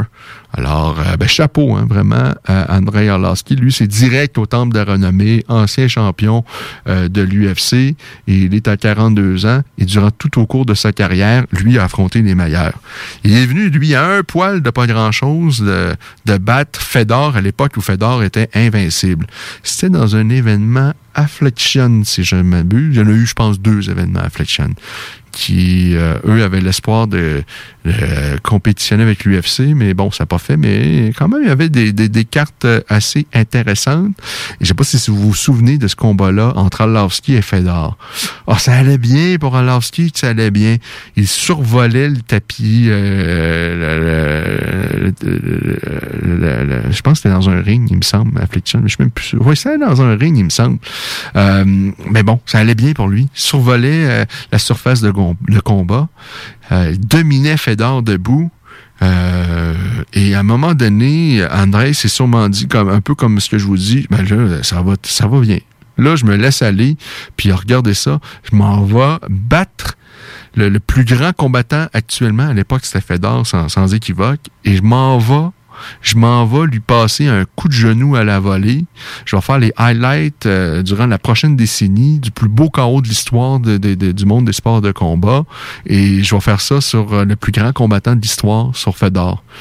Alors, euh, a pris son envol, ah, c'était beau, mais c'était d'un esthétisme. Les enfants regardaient ça, se disaient, mais qu'est-ce que je vois dans le ciel? C'était Andrei Arlovski. Andrei Arlovski qui s'est envolé et qui allait diriger son genou sous le menton de son adversaire, euh, qui était Fedor. Et Fedor, qui lui était un peu comme une proie déjà blessée dans le coin, euh, ça allait pas bien. Eh bien, euh, Fedor, euh, c'est sa force. Fedor, parfois, ça allait pas bien dans ses combats. Et soudainement, pif paf pouf, eh bien oui, il est, il a euh, synchronisé le tout de façon assez merveilleuse. C'est-à-dire alors que Andrei avait pris son envol pour essayer de diriger un coup de genou sur le menton de son adversaire, eh bien Fedor a laissé partir une patate, sa main arrière. Et vous savez à quel point euh, Fedor pouvait dégager beaucoup de puissance. Eh bien, la main arrière de Fedor a cueilli Arlovski en plein vol Arlovski est tombé euh, la, la- la face contre le sol, quasiment euh, inerte. Mais il était inerte, là, inerte. euh, C'était spectaculaire et inquiétant à, la fois. Et euh, ben, c'est ça. Tout ça pour dire qu'Andrei Arlovski est là depuis si longtemps. Il a affronté les meilleurs depuis euh, plus d'une dé- ben, beaucoup plus d'une décennie. Là. Ça doit faire 15, euh, au- au 15-16 ans facilement qu'il est dans le milieu. Alors, euh, ben, c'est ça. Alors ça, c'est l'événement du UFC de ce soir. Je vous dis également événement UFC le 24 avril prochain, la semaine prochaine. Et là, c'est l'artillerie lourde. C'est un peu plus coussi coussa ce soir, mais la semaine prochaine, la semaine prochaine, quasiment, on va, ça nous dérangera pas, je pense, samedi prochain, d'être en, d'être forcé à rester à la maison. D'après moi, quand bien même que euh, le, gouvernement nous dirait bon, c'est terminé la pandémie, vous faites ce que vous voulez. D'après moi, samedi prochain, on déciderait tous de rester à la maison. Peut-être euh, de, de se rassembler dans un bar, mais moi, je vous dis, euh, la semaine prochaine, c'est ouais, là, la semaine prochaine, c'est ça, c'est ça qui est ça. C'est Camaro Usman face à George Masvidal, le combat retour je suis quand même très intéressé. Je trouve pas que c'était si pertinent que ça de faire la, revanche immédiatement, mais bon, euh, les gens du UFC et Usman et Masvidal en ont décidé autrement. On va quand même pas euh, bouder ça. Hein?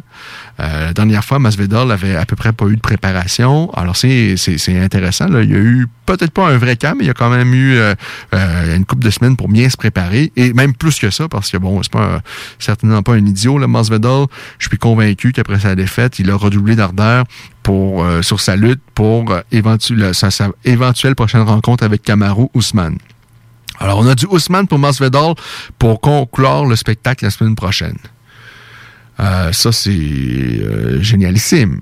Mais en dessous de ça, et ça, ça pourrait être vraiment un combat incroyable, c'est Zhang ou la chinoise, la tenante du titre euh, chez les femmes à 115, euh, face à Rose Namajunas. Et vous savez que Zhang Weili, son combat, son, c'est son dernier ou son avant-dernier combat, euh, face à Johanna Jadrzejczyk, c'est un des plus beaux combats de l'histoire du monde des arts martiaux mixtes. À mes yeux, en tout cas, c'était, ouh, c'était vraiment un superbe combat.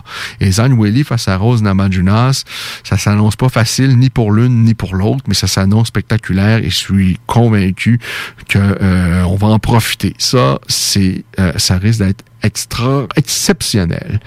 Euh, ce que je comprends euh, plus ou moins, c'est que Valentina Shevchenko, son combat, parce qu'elle aussi défend son titre, ça va, ça se trouve à être euh, le, ben, le combat de la chinoise face à Nama Junas, qui pour moi quand même, oh, effectivement, ça s'annonce être un combat beaucoup plus spectaculaire et équilibré, mais euh, c'est lui le co, l'attraction principale qui va seconder Osman Masvidal pour moi, la meilleure femme au monde actuellement, avec euh, évidemment Amanda Nunes, mais pas loin.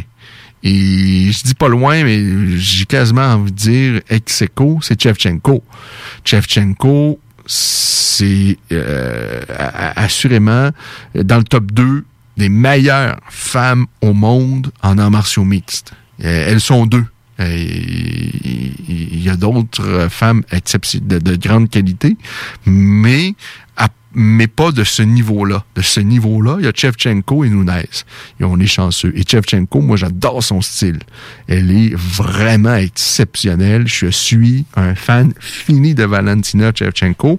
Et la raison pour laquelle je dis que c'est pour moi, euh, je suis pas prêt à dire. oh, c'est di- c'est difficile de légitimer de dire j'ai envie de le dire que Chevchenko, c'est la meilleure femme au monde lorsqu'elle a perdu deux fois contre Nunez.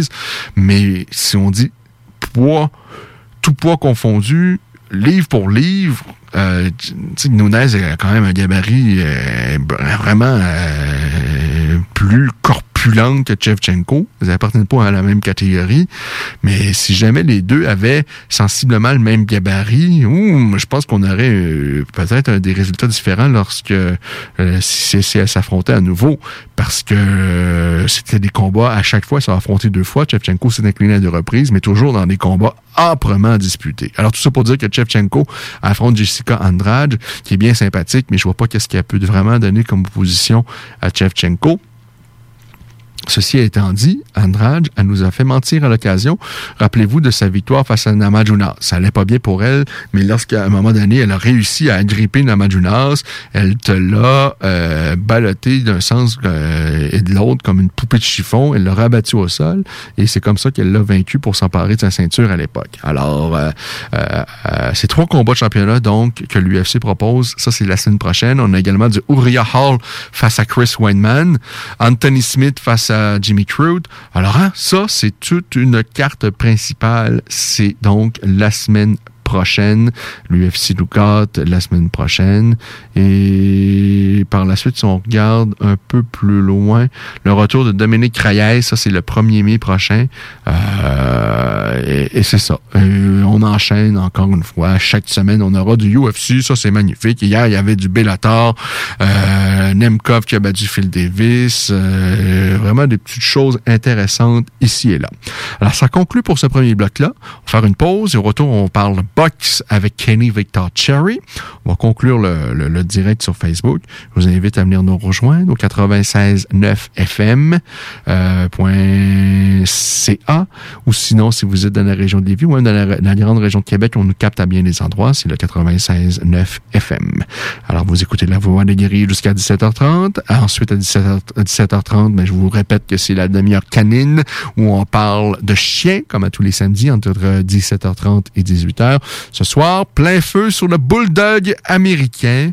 Et oui, pour l'instant, pause. Et au retour, Kenny Victor Cherry, avec qui on parle? Box. Et je vous rappelle, l'alerte rouge ce soir, c'était pour l'annonce d'un nouveau joueur dans le monde des arts martiaux mixtes au Québec. Il s'agit de Daniel Lafont.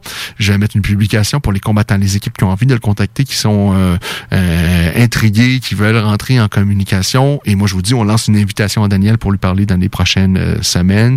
Et euh, comme à tous les promoteurs, nous, quiconque va présenter des, des combats d'arts martiaux mixtes avec quand même la, volonté de présenter quelque chose de qualité, là, on va le recevoir avec le grand des plaisirs.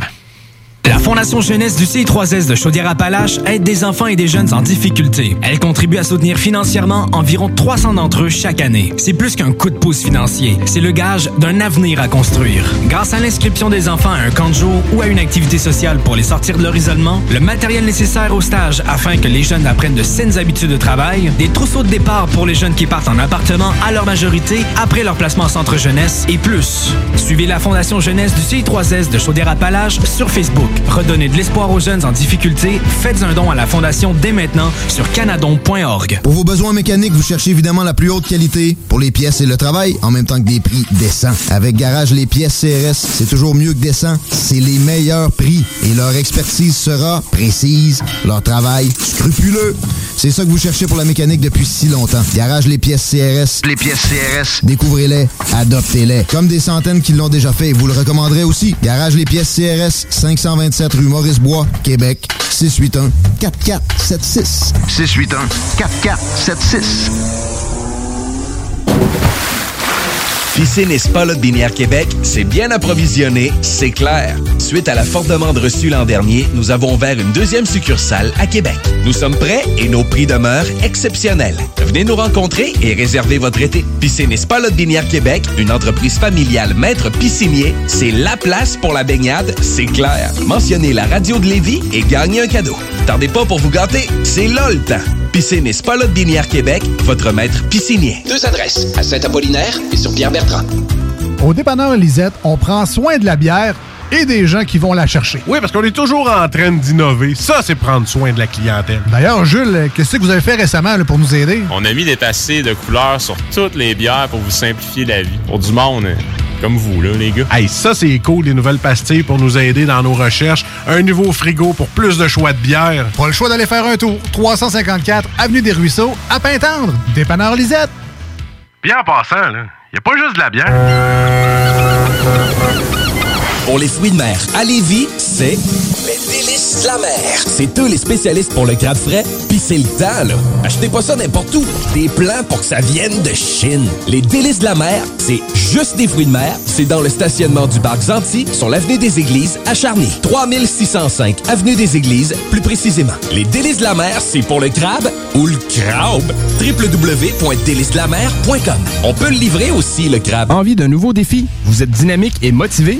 Aviron Québec est à la recherche d'un enseignant ou d'une enseignante en plomberie chauffage pour un poste temps plein ou temps partiel. Vous détenez un diplôme d'études professionnelles en plomberie chauffage ou vous êtes un plombier à la retraite? Faites-nous parvenir votre CV au contact@avironquebec.com. Au plaisir de vous accueillir dans notre équipe. Aviron bâti chez nous ton avenir. Go through, they're giving you instructions. Protect yourself at all times. Un spectacle majestueux. Listen my commands at all times. Touch gloves if you like. It's fine. On va peut-être le découvrir dans les prochaines secondes. Je suis très, très, très intrigué. Pour une frappe et c'est terminé. Là, le... Qu'est-ce que c'est que cette histoire? Il est venu en tant que punching bag ce soir. oh mon Dieu! On est chez Ladies and gentlemen, are you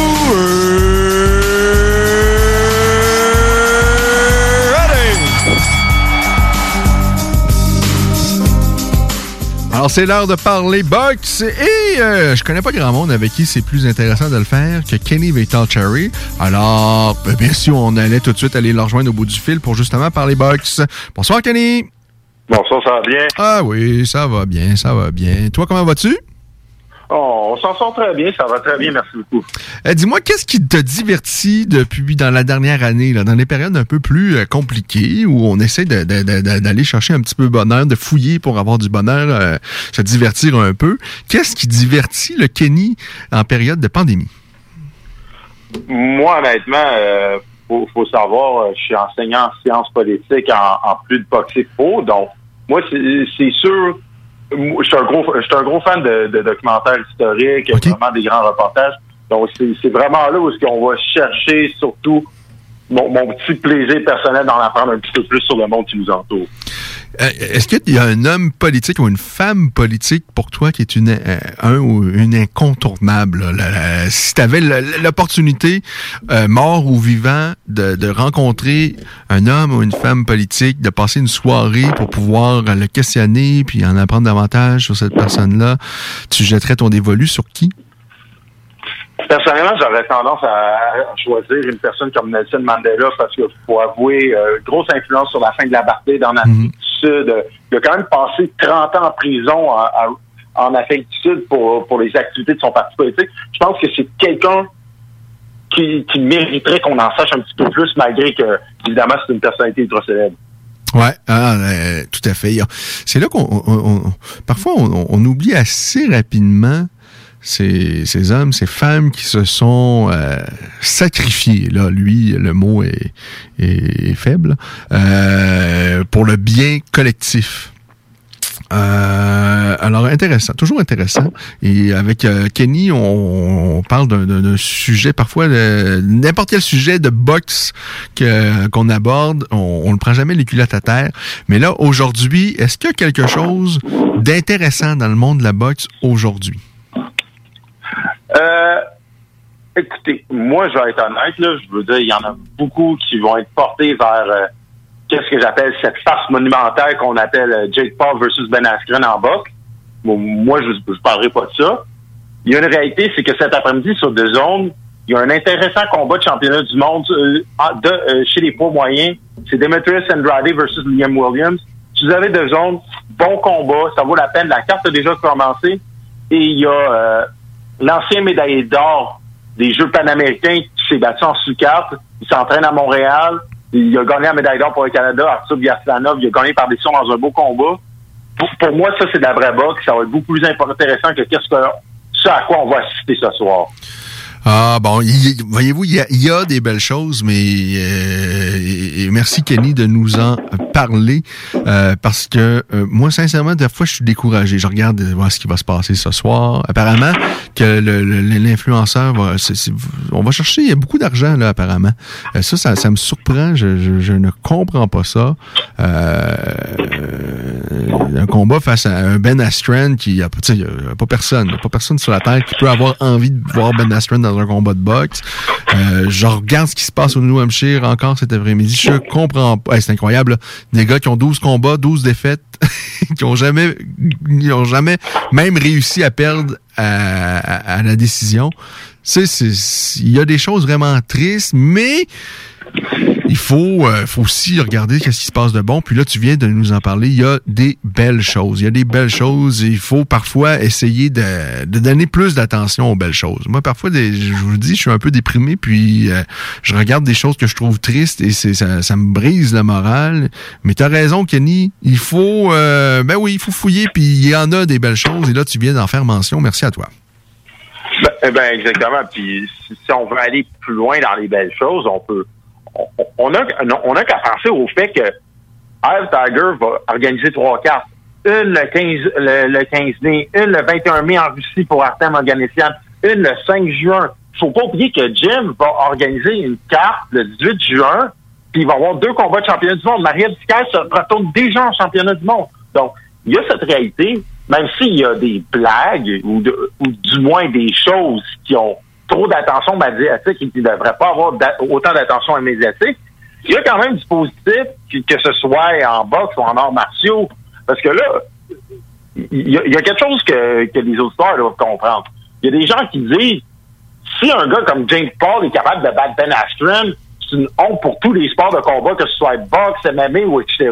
Là, j'étais comme non, c'est pas une honte. Tout le monde le sait, Ben Askren, il est mauvais. Il est mauvais en striking. Pour, pour, pour un gars qui a fait des sports de combat professionnels. Donc là, faut, l'important là, quand, on débrime par rapport à ça, c'est faut toujours remettre les choses en perspective. Et je, je pense que c'est le me- le message qu'il faut passer en général à tous ceux qui regardent des événements comme ça. Ouais, non, effectivement. Il Parle-nous de Marie-Ève Dicker.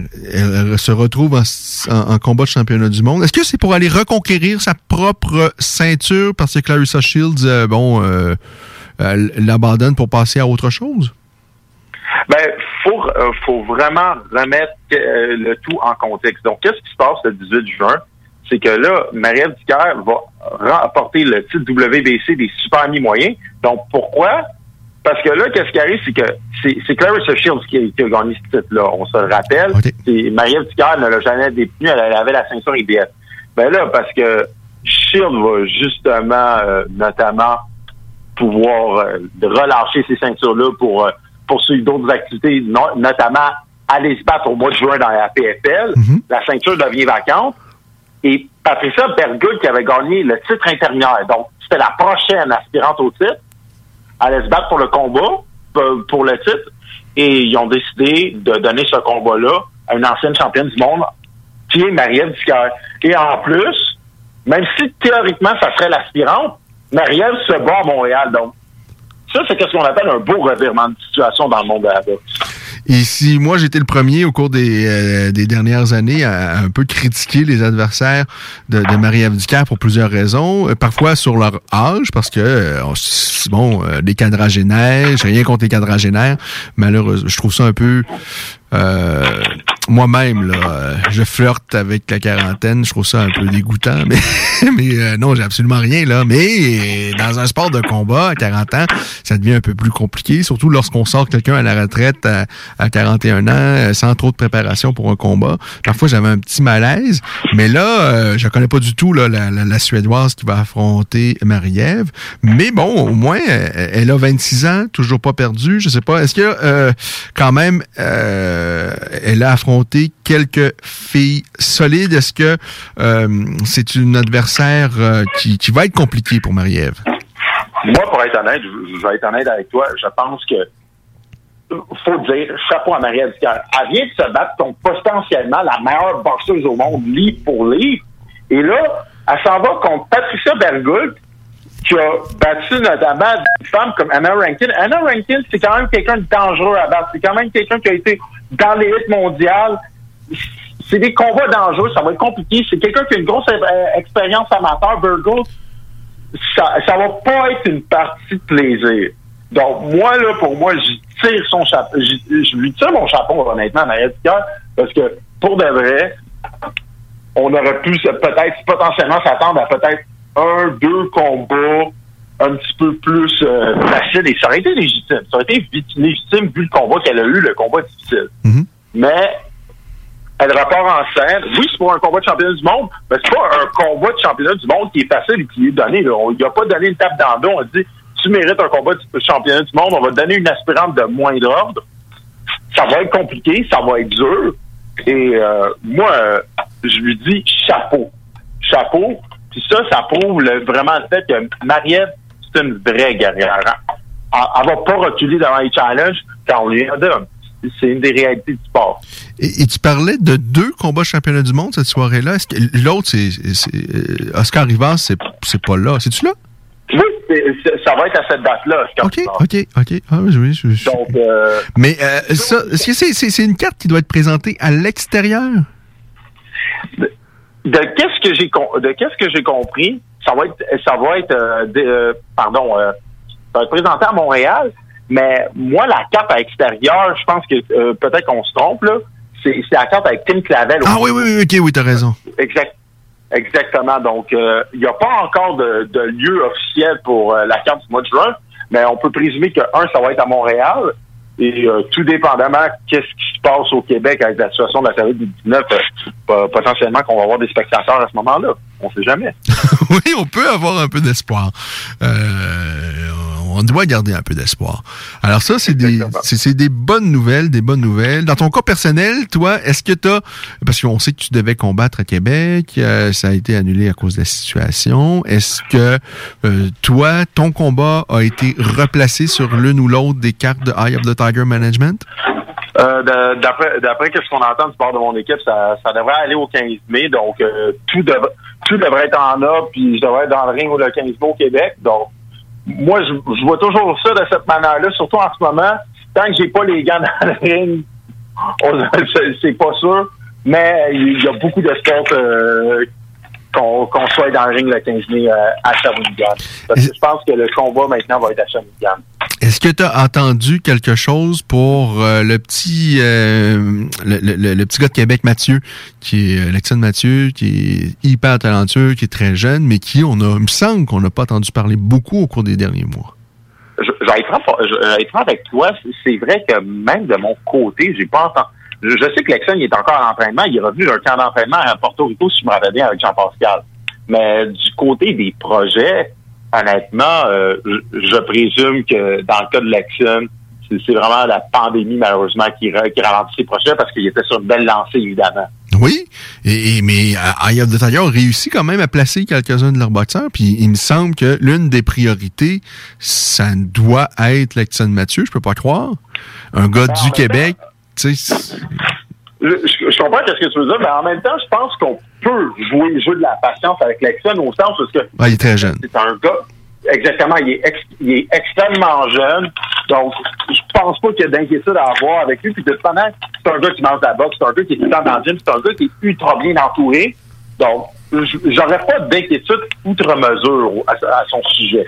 C'est sûr que ça serait le fun, notamment, de le voir boxer au Québec, là, surtout à cette période, mais j'ai comme l'impression aussi qu'il y a une autre problématique. Ça va pas se bousculer au pas pour affronter l'action Mathieu. Faut pas, faut se rappeler aussi qu'en ce moment, à cause de la pandémie, pour la plupart des boxeurs, on est limité à des adversaires canadiens. Là, on voit, on, on regarde ce que Lexon a fait, notamment à des gars comme, euh, comme Tim Cronin, etc. Je suis pas sûr qu'il y en a beaucoup qui vont lever la main pour dire, moi, je suis prêt à aller me battre contre Lexon. Ça, c'est une réalité. Du moins, pas pour un petit prix. Ah, mais t'as bien raison. Et, et considérant qu'on est en pandémie, là, en plus, les promoteurs, ils ont moins d'argent à disposition. Il n'y a pas d'entrée. Euh, ça va probablement être un petit peu plus difficile de vendre euh, de la télé à la carte. Donc, euh, moi, je pense que dans le cas de Lexen, Lexen est victime de son talent en ce moment. C'est malheureux à dire, c'est triste à dire, mais je pense vraiment qu'il est victime de son talent. Euh, Est-ce que tu as entendu quelque chose euh, sur quelqu'un qu'on aime bien ici, c'est Adam Daishka. Euh, Est-ce qu'il y a quelque chose qui se trame du côté d'Adam? Pour Adam, honnêtement, j'ai pas vraiment de nouvelles. là. Je, je sais que sur, sur les réseaux sociaux, il y en a certains qui, qui le challenge ouvert- ouvertement. Mais Malheureusement, je, pe- je pense que Adam il est dans la même situation que tout le monde. Non, tout à fait. Alors, patience, c'est- le mot euh, de mise. Hein? C'est un peu la, la- la thématique dans la dernière année pour tout le monde. C'est malheureusement euh, la thématique dans la dernière année pour tout le monde. Ben, si on change de sujet, mais on reste un petit peu dans la boxe locale, euh, peut-être quelque chose d'intéressant, c'est que Steven Butler, euh, qu'on apprécie beaucoup comme boxeur, Ah oui, il retrouve son, son coach des premières heures, hein, c'est ça? Exactement. Il retrouve son entraîneur des premières heures. Donc, euh, ça, c'était quelque chose que, que certains m'avaient glissé au courant des, de la dernière semaine. Donc, euh, là, ça a été confirmé dans les médias. Il retrouve euh, euh, le maître à penser, le génie Rénal Boisvert. Et là, quand même, deux additions intéressantes dans son équipe. son père, Clint Butler, Clint qui est évidemment le fils de Marshall Butler, une légende locale de la boxe, et aussi un entraîneur qui va probablement faire beaucoup de vagues dans les prochaines années, selon moi, Vincent Auclair, qui vient justement de Québec et qui a déménagé ses pénates à Montréal. OK. Je pense pour de, je pense pour de vrai que d'avoir euh, la présence familiale, mais qui, mais qui a grandi dans l'environnement de combat, Rénal qui est un petit peu son mentor, et euh, Vincent qui lui qui apporte toujours des nouvelles choses dans le gym, je pense que ça va faire un beau mix qui va qui va peut-être propulser Steven au sommet. Mais c'est vraiment, je pense, un environnement optimal pour que Steven réussisse. Euh, Est-ce que tu peux nous euh, rafraîchir la mémoire? Qu'est-ce qui a fait en sorte que, à un moment donné, euh, le, le- le petit Steve Butler s'est dirigé ailleurs et avait euh, quitté son, Ben, son coach des premières De heures? qu'est-ce que- de qu'est-ce qu'on avait compris notamment, c'est un petit peu peut-être le contexte de la défaite face à Ryoto Murata, peut-être qu'il y avait des distensions au sein de l'environnement de Steven, notamment avec le avec- notamment c'est pour ça qu'on avait pu revu Jean-François Bergeron par la suite. Donc l'environnement Steven, je pense qu'à ce moment-là, de, de qu'est-ce que je me souviens, euh, peut-être que l'environnement est peut-être rendu trop diffus, que, la, que les choses qu'il devait travailler ne les travaillait plus. Et on sentait vraiment de la distension dans l'équipe. Et là, je pense que malgré cette année où ce que moi, je pense qu'il a appris quand même des choses avec Mike Moffa, peut-être que c'était nécessaire pour lui de revenir à la base avec Rénal. Et moi, honnêtement, je suis un gros fan de Rénal Boisvert. Je pense pour de vrai que c'est le meilleur entraîneur à avoir pour Steven aussi, leur complicité naturelle. Et le fait d'avoir un, un Vincent Auclair un petit peu plus jeune, son père dans le coin, son père aussi dans le coin, ça, ça va être utile pour Steven. Et je continue à dire, c'est un diamant brut, c'est quelqu'un qui a tellement de talent. Il a juste besoin du bon environnement. Puis je pense qu'avec cette belle équipe-là, il y a le bon environnement optimal pour réussir. Et on voit en de, de, qu'est-ce que je entends à l'entraînement en ce moment, il est motivé. Donc, tant mieux parce qu'on a besoin d'un Steven Butler au Québec. Quelle est l'importance d'un coach pour un athlète? À quel point un coach peut faire une différence pour un athlète? Parce que, bon, euh, lorsqu'on regarde dans la martial mix, on se dit, ici, c'est quand même complexe. Il y a, plein de choses à travailler. Il y a le jeu au sol, il y a la lutte. Euh, dans le debout, on n'a pas juste la gauche, la droite. On a les genoux, les coudes, tout ça. Tu sais, il, y a, plein... C'est un, terrain de jeu qui est hyper vaste. Alors qu'à la boxe, je comprends que c'est... Je, je, dis pas que c'est facile, loin de là. Mais bon, il y a toujours bien la gauche, la droite. Il y a plein de variations. Il y a plein de petits détails. Mais à quel point le rôle du coach est important. Puis, est-ce que c'est vrai qu'on a juste peut-être trois, quatre grands coachs de boxe qui peuvent amener des boxeurs au niveau euh, international ou euh, essayer de nous démystifier ça, euh, Kenny? Moi, pour être honnête, euh, en tout cas, je, euh, moi, personnellement, je mets tous les sports de combat dans le même panier par rapport à l'importance de l'entraîneur. C'est pas, c'est pas pour rien que souvent, on va voir des changements d'entraîneur parce que il y a des aspects vraiment dans, dans nos techniques ou au niveau stratégique qu'on n'est pas on n'est pas capable de maîtriser. Donc, notamment, je fais référence à l'exemple de Steven. Je ne sais pas si c'est pour ça qu'il a changé d'entraîneur, mais je me rappelle que beaucoup critiquaient sa défensive et quand il est allé avec Mike Moffa, qu'est-ce que les gens disaient, c'est enfin sa défensive va s'améliorer. Il y a cette réalité que dans le gym, peu importe, il y a des automatismes, on, on sait, il y, a, il y a le jab, il y a le direct, il y a des crochets, il y a des uppercuts. Il y, a, il y a une manière de lancer, il y a une manière de lancer face à, à chaque adversaire, il y a des positionnements. Il y a tellement de petits éléments stratégiques qui rentrent en compte en termes de striking debout, puis là, je parle même euh, striking debout pour les arts martiaux mix, qui font en sorte qu'un entraîneur, sa place va tellement être primordiale. Évidemment, l'entraîneur, sa place va être primordiale, mais ça va aussi dépendre de l'athlète. Il y a des athlètes qui vont faire quasiment tout tout seul et que l'entraîneur, c'est quasiment un figurant. C'est peut-être 5% des athlètes. Mais dans 95% des cas, du moins de qu'est-ce que j'ai pu observer à travailler des coins, à être boxeur ou à observer, c'est le rôle d'un entraîneur est ultra primordial et va jouer peut-être à 60, à 60 sur la victoire ou la défaite d'un athlète. Parce qu'à un moment donné, c'est tes yeux qui sont non biaisés dans le ring. Parce que là, on s'entend.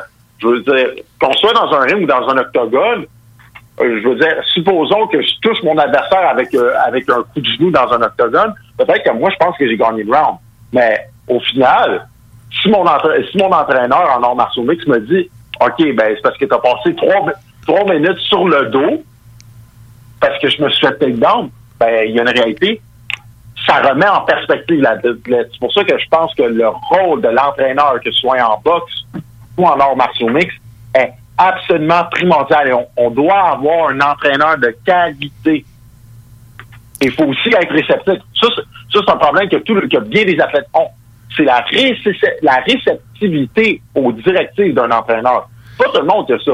Est-ce que. C'est rare. Euh, Je m'attends pas à ce que tu nous dises des noms, mais est-ce que toi, tu as vu euh, au niveau professionnel des boxeurs au Québec, à un moment donné, tu te dis, peut-être pas que l'entraîneur est pas bon, mais tu dis, euh, ça marche pas. Il y a la chimie entre le boxeur et ce coach-là en question, ça, c'est pas vrai qu'ils vont avoir du succès. Ça ne marche pas. As-tu vu des, des, des binômes comme ça où tu t'es dit, ça ira nulle part, cette équipe-là? Vite de même, honnêtement, j'aurais pas. euh, de même, là, tu me prends un petit peu dépourvu. J'aurais pas un exemple, admettons, de, de combinaison où est-ce que j'ai vu un entraîneur et un boxeur travailler, puis ça marchait pas. Je pourrais te nommer des exemples d'entraîneurs puis de boxeurs que ça ne pas, et je veux dire, ils restent ensemble des années. Le meilleur exemple, c'est, c'est pour moi, c'est Jean-Pascal et Marc Ramsey. Je veux dire, souvent, tu, tu voyais Jean-Pascal faire tout ce qu'il voulait dans le ring parce qu'il est ultra athlétique, mais Marc vient avec des, à mon humble avis, avec des avec euh, des euh, directives ultra claires et quand même assez assez euh, comment je vais dire straightforward à réaliser. Et Jean ne les respectait pas, mais Jean ne les respectait pas parce que c'est quelqu'un qui est inorthodoxe, qui est capable de gagner les combats avec avec son propre style à lui. Ouais, avec son cœur à l'arraché, avec son athlétisme. euh, et- et, euh, mais, mais, mais non, t'as, t'as raison, c'est, c'est intéressant. euh. C'est euh, toujours intéressant avec Kenny Victor Cherry. On se trompe euh, jamais. Euh, peut-être dernier point. Qu'est-ce qui. Ben, par moi, il y, a- un combat qui s'en vient au début du mois de mai. À moins que je ne me trompe, c'est Canelo Alvarez qui va affronter ben, celui qui avait battu précédemment David Lemieux, Billy Joe Sanders. Est-ce que il y a possibilité Est-ce que c'est un gros défi pour Canelo? On va se le dire, euh, à l'heure actuelle, là, tous les gars que combattent Canelo, c'est un gros défi. Mais l'affaire qui arrive, c'est que Canelo relève tous ses défis avec brio comme si c'était facile. Parce que là, on va se dire, quand on regarde Canelo Alvarez, dans, à part son dernier combat, à part son dernier combat, on va se le dire, où est-ce que vraiment il y avait une diminution de la qualité de l'adversaire, quand on regarde, admettons, peut-être ces 7-8 combats, il y a, peut-être deux. Admettons, si on regarde dans ces six derniers combats, il y a des rimes, ça n'a pas rapport. Carlin Smith, c'est le, me- c'était le meilleur super moyen au monde. Sergei Kovalev, on se rappelle, il y a cette réputation. Daniel Jacobs, plus très bon. Rocky Fielding, c'est un c'est un field trip and the park. Deux fois Golovkin. Il y a cette réalité-là, c'est Canelo affronte constamment les meilleurs.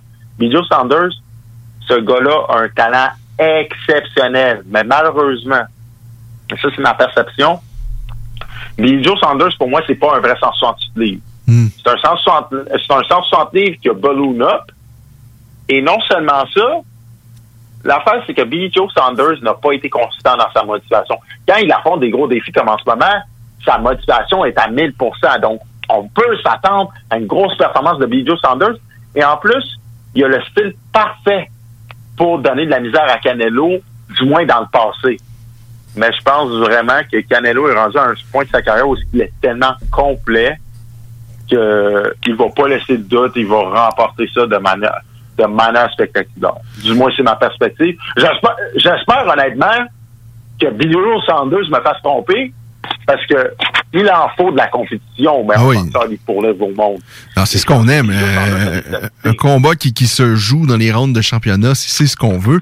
D'ailleurs, si euh, euh, c'est quoi l'ultime adversaire présentement pour Canelo Alvarez? Ce serait quoi le, plus gros combat, le combat le plus excitant, le combat le plus compliqué, le, combat où il y aurait vraiment là, où euh, ce serait euh, le, plus, le plus gros adversaire qu'on peut mettre devant Canelo Alvarez présentement, c'est qui? personnellement, en termes de, de talent, de physicalité, théoriquement, puis là, je dis théoriquement, puis là, on peut commencer à douter à cause de son dernier combat. On le connaît tous. Il vient de Montréal, Arthur Beterbiev. Arthur Beterbiev, d'un point de vue théorique, ça devrait être le plus gros challenge de Canelo. Mais là, il faut se poser des questions sur l'âge de Beterbiev. Est-ce qu'il commence pas à être usé parce qu'il est très souvent blessé? Est-ce qu'il est encore capable de boxer à un haut niveau?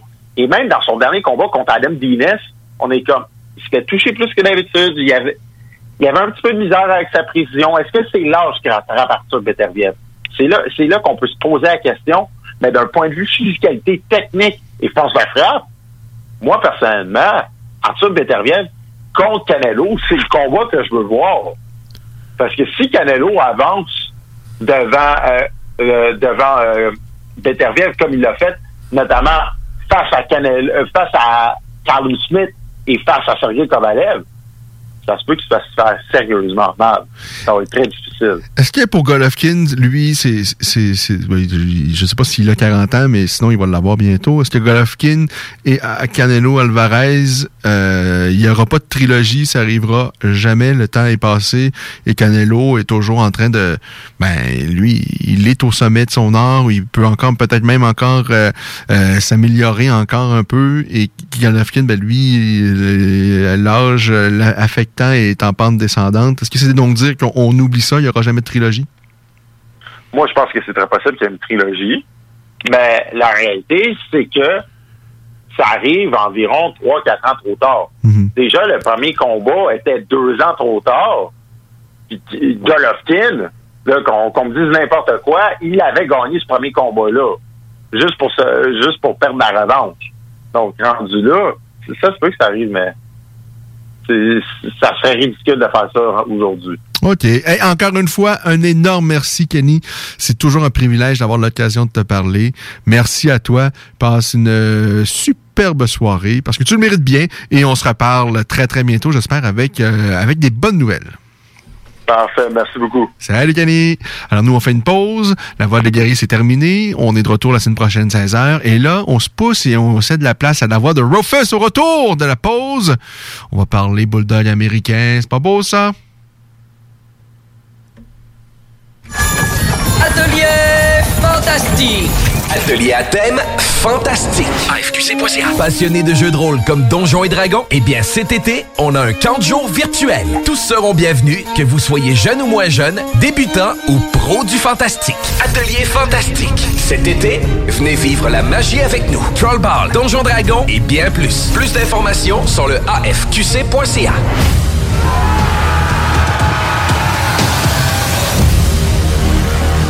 vos besoins mécaniques, vous cherchez évidemment la plus haute qualité pour les pièces et le travail, en même temps que des prix décents. Avec Garage Les Pièces CRS, c'est toujours mieux que décent. C'est les meilleurs prix et leur expertise sera précise, leur travail scrupuleux. C'est ça que vous cherchez pour la mécanique depuis si longtemps. Garage Les Pièces CRS. Les pièces CRS. Découvrez-les, adoptez-les. Comme des centaines qui l'ont déjà fait et vous le recommanderez aussi. Garage Les Pièces CRS, 527 rue Maurice-Bois, Québec, 681 4476.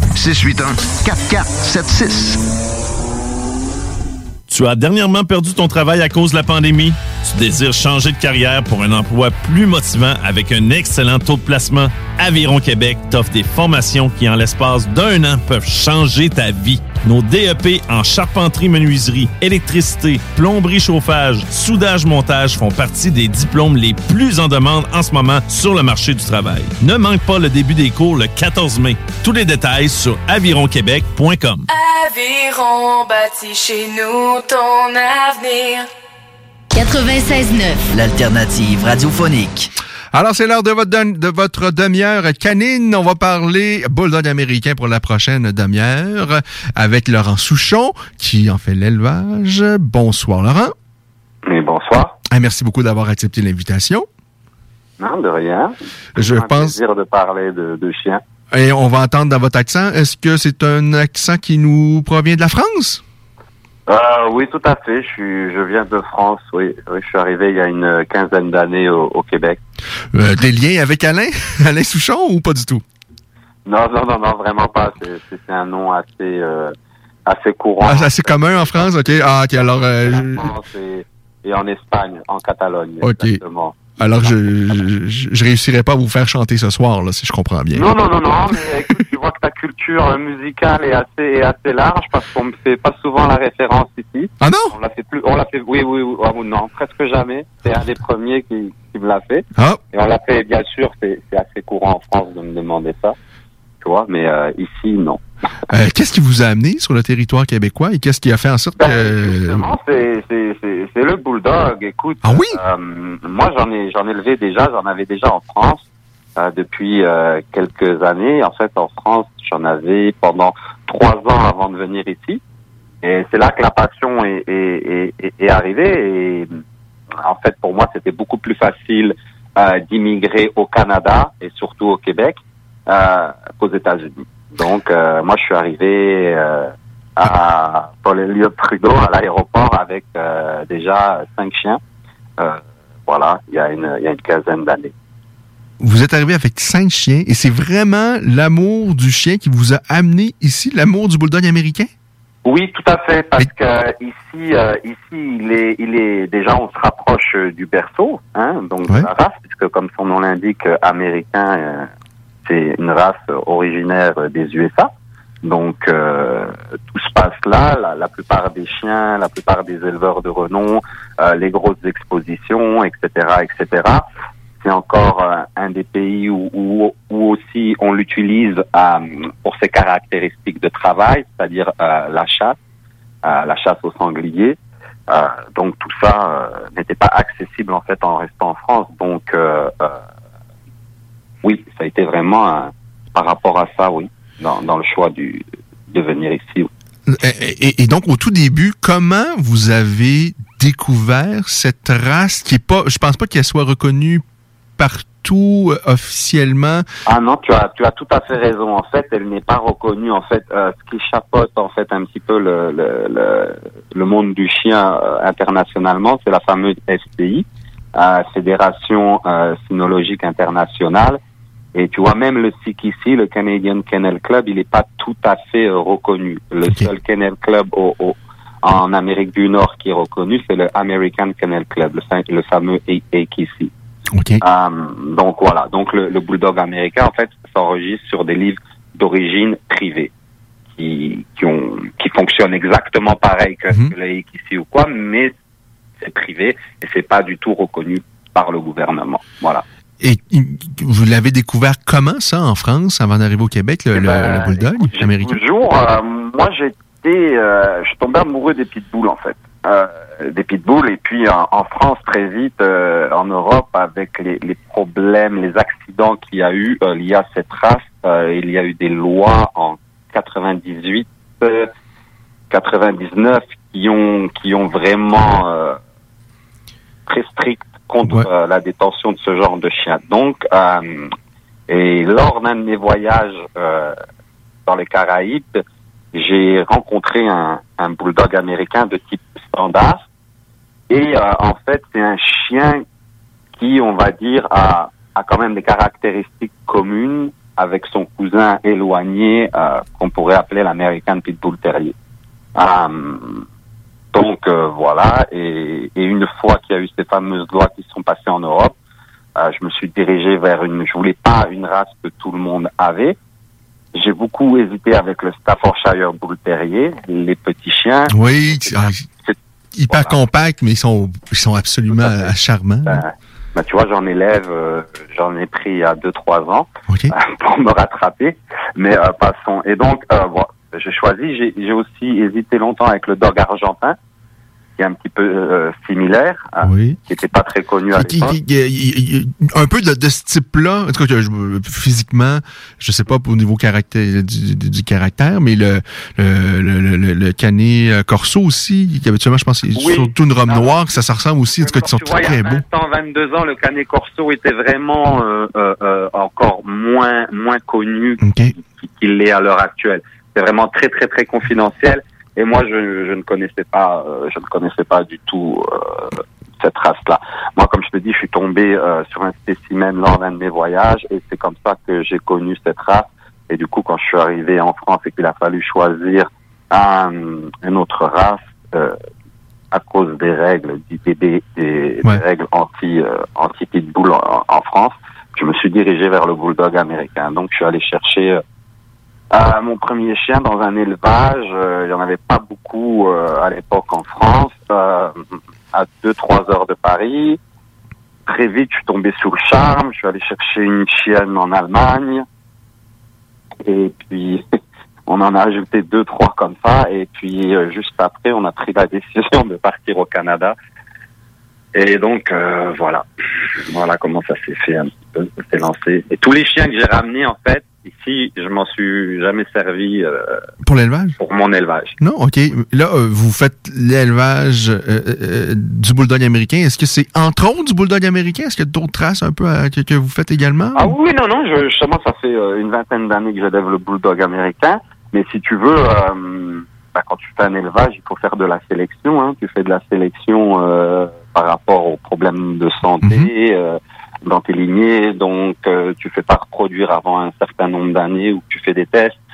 En plus, moi, je suis quelqu'un qui, qui, qui sélectionne aussi euh, pour les caractéristiques de travail qui sont propres à, à, à toutes les races. Donc voilà, avant que je j'ai jugé deux chiens qui, qui soient bons à être reproduits, j'en ai peut-être euh, acheté une dizaine et replacé une dizaine avant que je trouve deux spécimens que je juge bons à être euh, reproduits. OK. Ah, c'est... euh, Souvent, c'est souvent comme ça. Euh, être un éleveur, c'est sélectionner. Euh, tu peux pas euh, acheter. Ben, il faut beaucoup de chance pour pour pour dès le début euh, acheter un chien qui a un bon tempérament, qui a une bonne conformation et et en plus qui qui a des bonnes des bonnes une bonne santé. Hein, c'est quand même euh, tous les chiens ne sont pas bons à reproduire quoi. C'est ça c'est ça le travail d'un éleveur. quoi. C'est de c'est de choisir. Mais moi, j'ai toujours euh, pris les choses très, très, très sérieusement. Et c'est peut-être ça qui a fait mon, mon succès, quoi.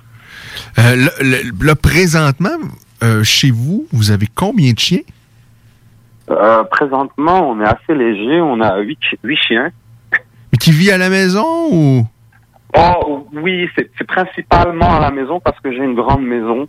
Euh, on est en construction d'un euh, de faire un vrai chenil parce que depuis peu, euh, j'ai eu toutes les autorisations et j'ai acheté dans une place où, où justement j'ai eu toutes les autorisations qui sont de plus en plus dures à obtenir dans la province pour construire un chenil, avoir un terrain qui soit aux normes, parce que chaque municipalité a ses propres spécificités. Pour te donner une idée, moi j'ai demandé quand même à 75 municipalités avant de trouver une qui m'accepte. Ah oui, OK.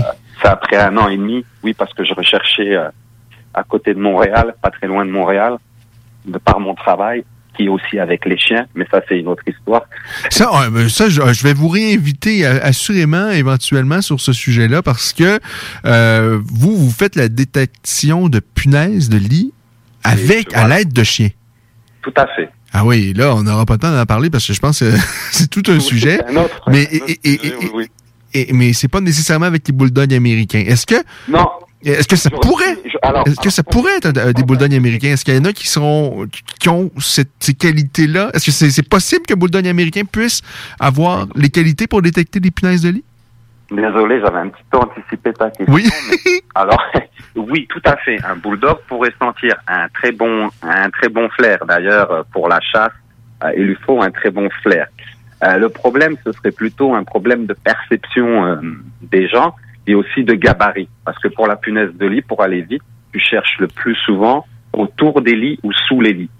Et le bulldog, quand même, est un chien de taille moyenne à grande. Donc, ils seraient désavantagés par rapport à ça.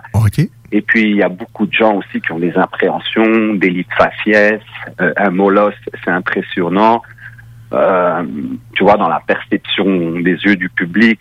Donc, euh, ça pourrait poser des, des problèmes. Moi, j'ai beaucoup de euh, d'édifices commerciaux, euh, lieux de travail, maisons de retraite, etc. Ouais, ouais. Et, euh, Non, c'est sûr que si on entre à la maison puis avec euh, quelqu'un qui, qui connaît pas trop la race, ça peut faire Quoique, ils ont tellement dit.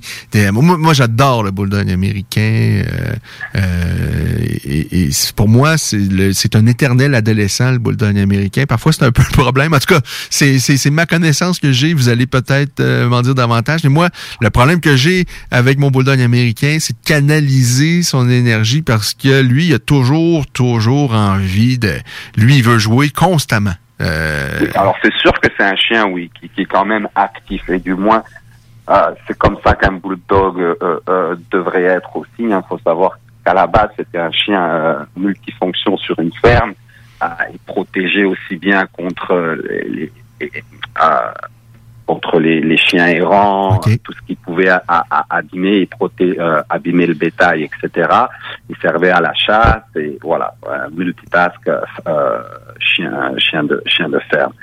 Euh, donc c'est normal qu'un bulldog soit actif et, et c'est pour ça que euh, il faut il faut des gens qui soient prêts un petit peu à, à, à s'investir à dans dans leur chien quoi dans la relation avec leur chien c'est-à-dire euh, je m'explique qu'ils prennent du temps pour les dépenser euh, physiquement et puis euh, mentalement pour avoir une relation le mieux parce qu'un chien après voilà ça comme tu dis il, il déborde d'énergie Oui, oui, non, c'est ça. Tu sais, contrairement, je pense, le, le Rottweiler a besoin également de se dépenser et tout ça. Mais à la maison, il, me semble, en tout cas pour ce que j'en connais, je suis un- je suis pas un expert, mais à la maison, peut quand même être assez calme. Mais et, et- et- il y a des, et le bulldog américain, en tout cas le mien, euh, lui, lui, ben oui, il arrive, j'arrive parfois. Il y a, il quelques, il, il dort un peu et tout ça, mais de, de- de le garder tranquille sur, ah non, c'est c'est compliqué. Là, c'est c'est sûr qu'il est encore jeune, euh, 7-8 Ah ben mois. ça c'est voilà, ça c'est ça c'est sûr que ça va peut-être se tasser avec le avec le temps. Il faut pas, il faut que tu restes constant et tu devrais réussir. Non mais euh, c'est sûr que regarde moi moi ce que j'aime c'est vraiment un, un, un bon switch chez un- chez un chien, très calme à la maison. Tu vois, je permets peu euh, quand ils sont vraiment avec moi de jeux dans la maison etc. Donc ils sont habitués. Et dehors, oh ben, lâchez-vous loose. euh, on a du terrain, on a à peu près un axe. Euh, voilà, et puis je fais beaucoup d'obéissance aussi parce que j'ai fait des concours. Euh, j'ai fait des concours de Shutsun. Je sais pas si tu connais un petit peu. Non, non, je je suis pas, moi je suis absolument pas. Et même il y a, il y a eu de, je suis un peu niaiseux là, mais il y a eu de nombreuses années où j'étais pas intéressé du tout par ce genre de choses là, que je trouvais ça un peu bête. Je comprenais pas la démarche que les- des gens Alors, avec les concours des la où les chiens, pour les, un éleveur, pour un éleveur, c'est de vraiment tester son chien. En fait, pour résumer vite, le, le Shutsun, c'est un test à la base qui a servi à améliorer le, le, cheptel des bergers allemands. Ok, ok. Euh, quand ça a été euh, fait. Et du coup, euh, avec les années qui sont passées, qui sont passées, c'est devenu un sport. Donc en gros, tu as, du pistage, euh, tu as de l'obéissance et tu as un petit peu de la protection. Donc c'est assez complet. En fait, on peut voir si tu peux voir si ton chien il est entraînable, tu peux voir ton- si ton chien il a assez de courage pour faire face à la à la chose protection. Donc pour nous, ça nous permet, si tu veux, de voir un petit peu les défauts et les qualités de nos chiens.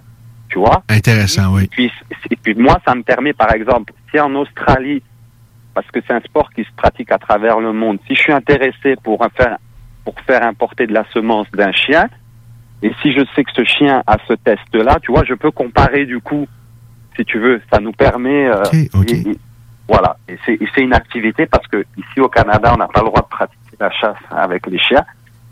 Donc, et puis. euh, Est-ce que pour vous ça c'est c'est- c'est c'est une c'est une erreur? Est-ce qu'on devrait permettre Ben, C'est- ça? C'est c'est une erreur, c'est pas à moi à décider ça. Ici, c'est jugé cruel. Moi, je vois. Est-ce que la, la- chasse à course est donc interdit ici? C'est pas vraiment de la chasse à court, hein. On fait pas. C'est pas tout à fait ça. On appelle. C'est vraiment une chasse typique du sud-est euh, des États-Unis.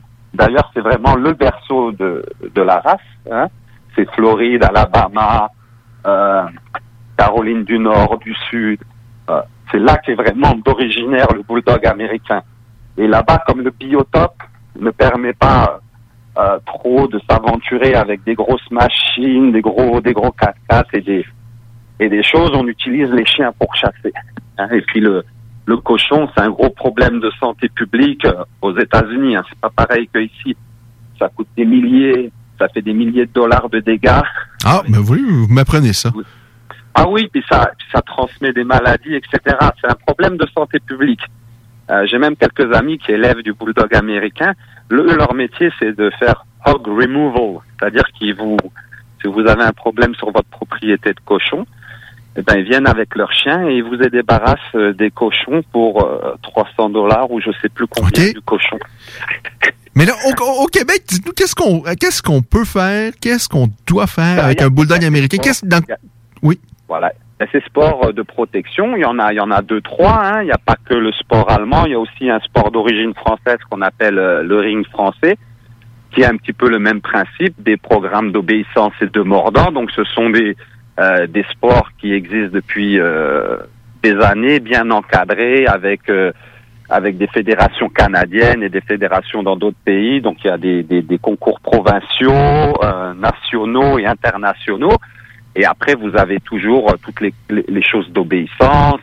Vous avez le barn hunt. Vous pouvez faire euh, le dog diving. Et il y a beaucoup, il y a beaucoup d'activités à faire. Vous pouvez faire du canicross aussi avec votre bulldog américain. Euh, de toute façon, moi, j'encourage euh, depuis euh, des années la pratique d'un sport ou d'une activité avec son chien pour améliorer la complicité euh, dans la relation de tous les jours. Ah, vous avez raison. Moi, me le- je m'y mets, j'essaie de m'y mettre là, à, à- à- à essayer de faire plus d'obéissance. Je- oh, Il y a eu bien des années où je sais pas pourquoi là, j'aimais pas Bah, trop ça. c'est- très bien. Vous pouvez la pratiquer en, en jeu, etc. Ah, c'est ça. va vous aider dans la vie de tous les jours. Oui. Euh, ça rend la, relation plus agréable. Du coup, Mm. il y a moins de conflits avec son animal.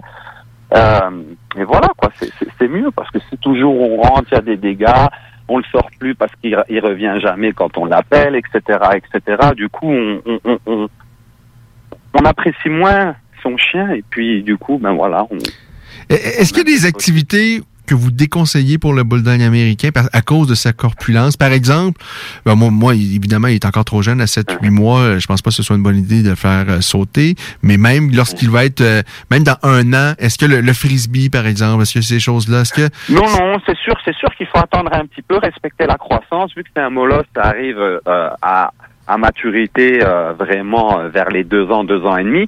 Après, s'assurer, par exemple, si on fait du tir de poids, qui est aussi un petit un sport, le white pulling en anglais, qui est un sport aussi euh, très pratiqué avec le bulldog américain, vous faites une petite écho cardiaque, des petits tests, tout comme, tout comme nous qui irions faire une activité euh, physique, s'assurer que tout fonctionne bien, le cœur, qu'il n'y ait pas des petites sténoses au cœur ou des petits souffles au cœur, parce que ça peut arriver sur les races. Mais si vous avez un éleveur qui fait ses tests, euh, normalement, vous devez pas avoir de problème.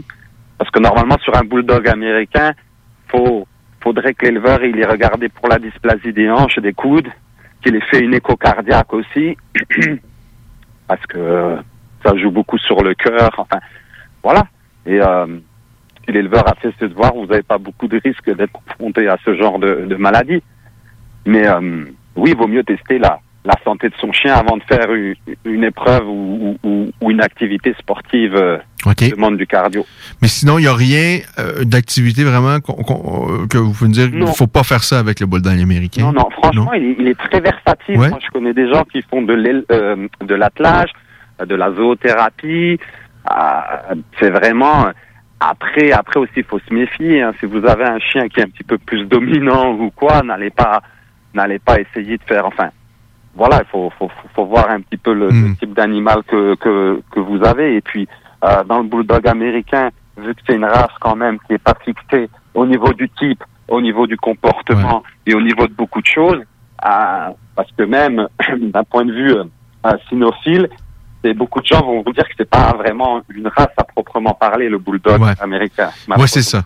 Euh, Mais moi, l'expérience, ma petite expérience que j'ai avec le bulldog américain, c'est qu'en tout cas, habituellement, Euh, c'est vraiment, moi j'ai envie de dire, c'est des adolescents. Ils veulent jouer avec tout le monde. Contrairement, parfois, au Rottweiler, le mâle est euh, un peu plus macho, euh, de la plus difficulté avec ses congénères. Moi, moi, ma petite expérience avec les bulldogs américains, c'est que eux veulent jouer. À, parce que moi, ceux que j'ai eu, Oui, bah, vous avez eu, euh, vous avez eu un chien un petit peu plus comme ça parce qu'il était un, un petit peu plus, mais on peut pas vraiment faire une généralité. Vraiment, comme je vous disais auparavant, c'est très dur de faire une généralité. Mhm. Regardez, moi, ça fait 25 ans euh, que je les élève. Ça fait plus d'une douzaine d'années que je les juge à travers le monde, euh, que ce soit des expositions en Europe.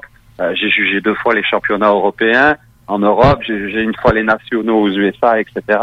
Et euh, vous me demandez de vous donner des caractéristiques par rapport à son comportement et de vous en donner général. Ouais.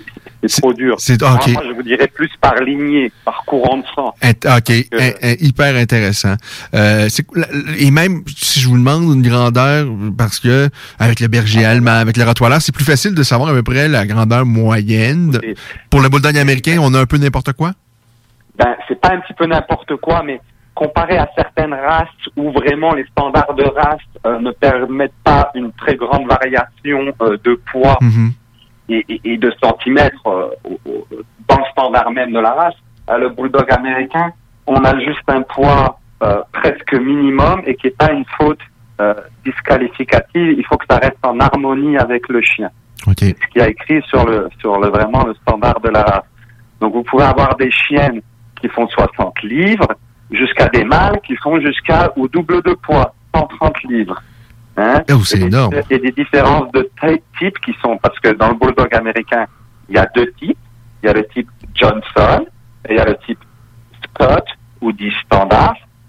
Le, le type Johnson, on l'appelle aussi classique ou bully. Oui, OK. En gros, pour résumer, c'est il y a un type qui ressemble, alors pour résumer, hein, je mets ça entre grosses parenthèses, qui ressemble à, à un bulldog anglais géant. Oui. Et de l'autre côté, tu as le bulldog, euh, le bulldog américain de type standard ou Scott, comme le fondateur de la lignée s'appelle Alan Scott, qui est vraiment qui ressemblerait, on va dire, à un gros pitbull, blo- euh, un gros American pitbull terrier bloqué, tu vois? Et, et c'est ça que je te disais, c'est dans les races en général, un- un- comme tu me dis souvent, un Rottweiler, ça ressemble à un Rottweiler. Ouais. Tu peux pas te tromper. Tu comprends ce que je veux te dire? Ouais, non, tout à fait. Dans le bulldog américain, alors déjà que tu as deux types, dans ces deux types très distincts, tu as une multitude de sous-types. C'est là que que ça se complique. Parce que même dans le bulldog américain de type bully, tu as le type Johnson, de la lignée Johnson, mais qui est pas pareil avec la lignée de Monsieur Jeff Daly, qui fait aussi depuis 30 ans du bulldog américain. Donc, tu vois, même pour moi, des fois, comme je te dis, qui juge et tout, j'ai- je me dis, est-ce que c'est un bulldog ou c'est... Parce que si tu veux, et c'est ça qui plaît dans notre race, c'est que tout le monde y trouve quelque chose pour lui. Bon, moi, j'aime, c'est comme les couleurs, il y a une multitude de couleurs et de types qui sont acceptés, et c'est un petit peu, pour moi, puriste que je regrette, qui est moins, euh, qui est pas une certaine homogénéité, en fait. Puisque, du coup, moi, quand je vais dans d'autres expositions, quand je parle avec euh, d'autres éleveurs, d'autres races, ils sont assez surpris que, que nous, ce soit considéré comme une race, parce qu'une race, ce qui définit, ce qui définit une race canine, c'est un type, un type de chien. C'est, et, et nous, qui est autant de différents types et de sous-types, etc., au sein d'une, au sein de la même race, si tu veux, c'est un peu une hérésie cynophile.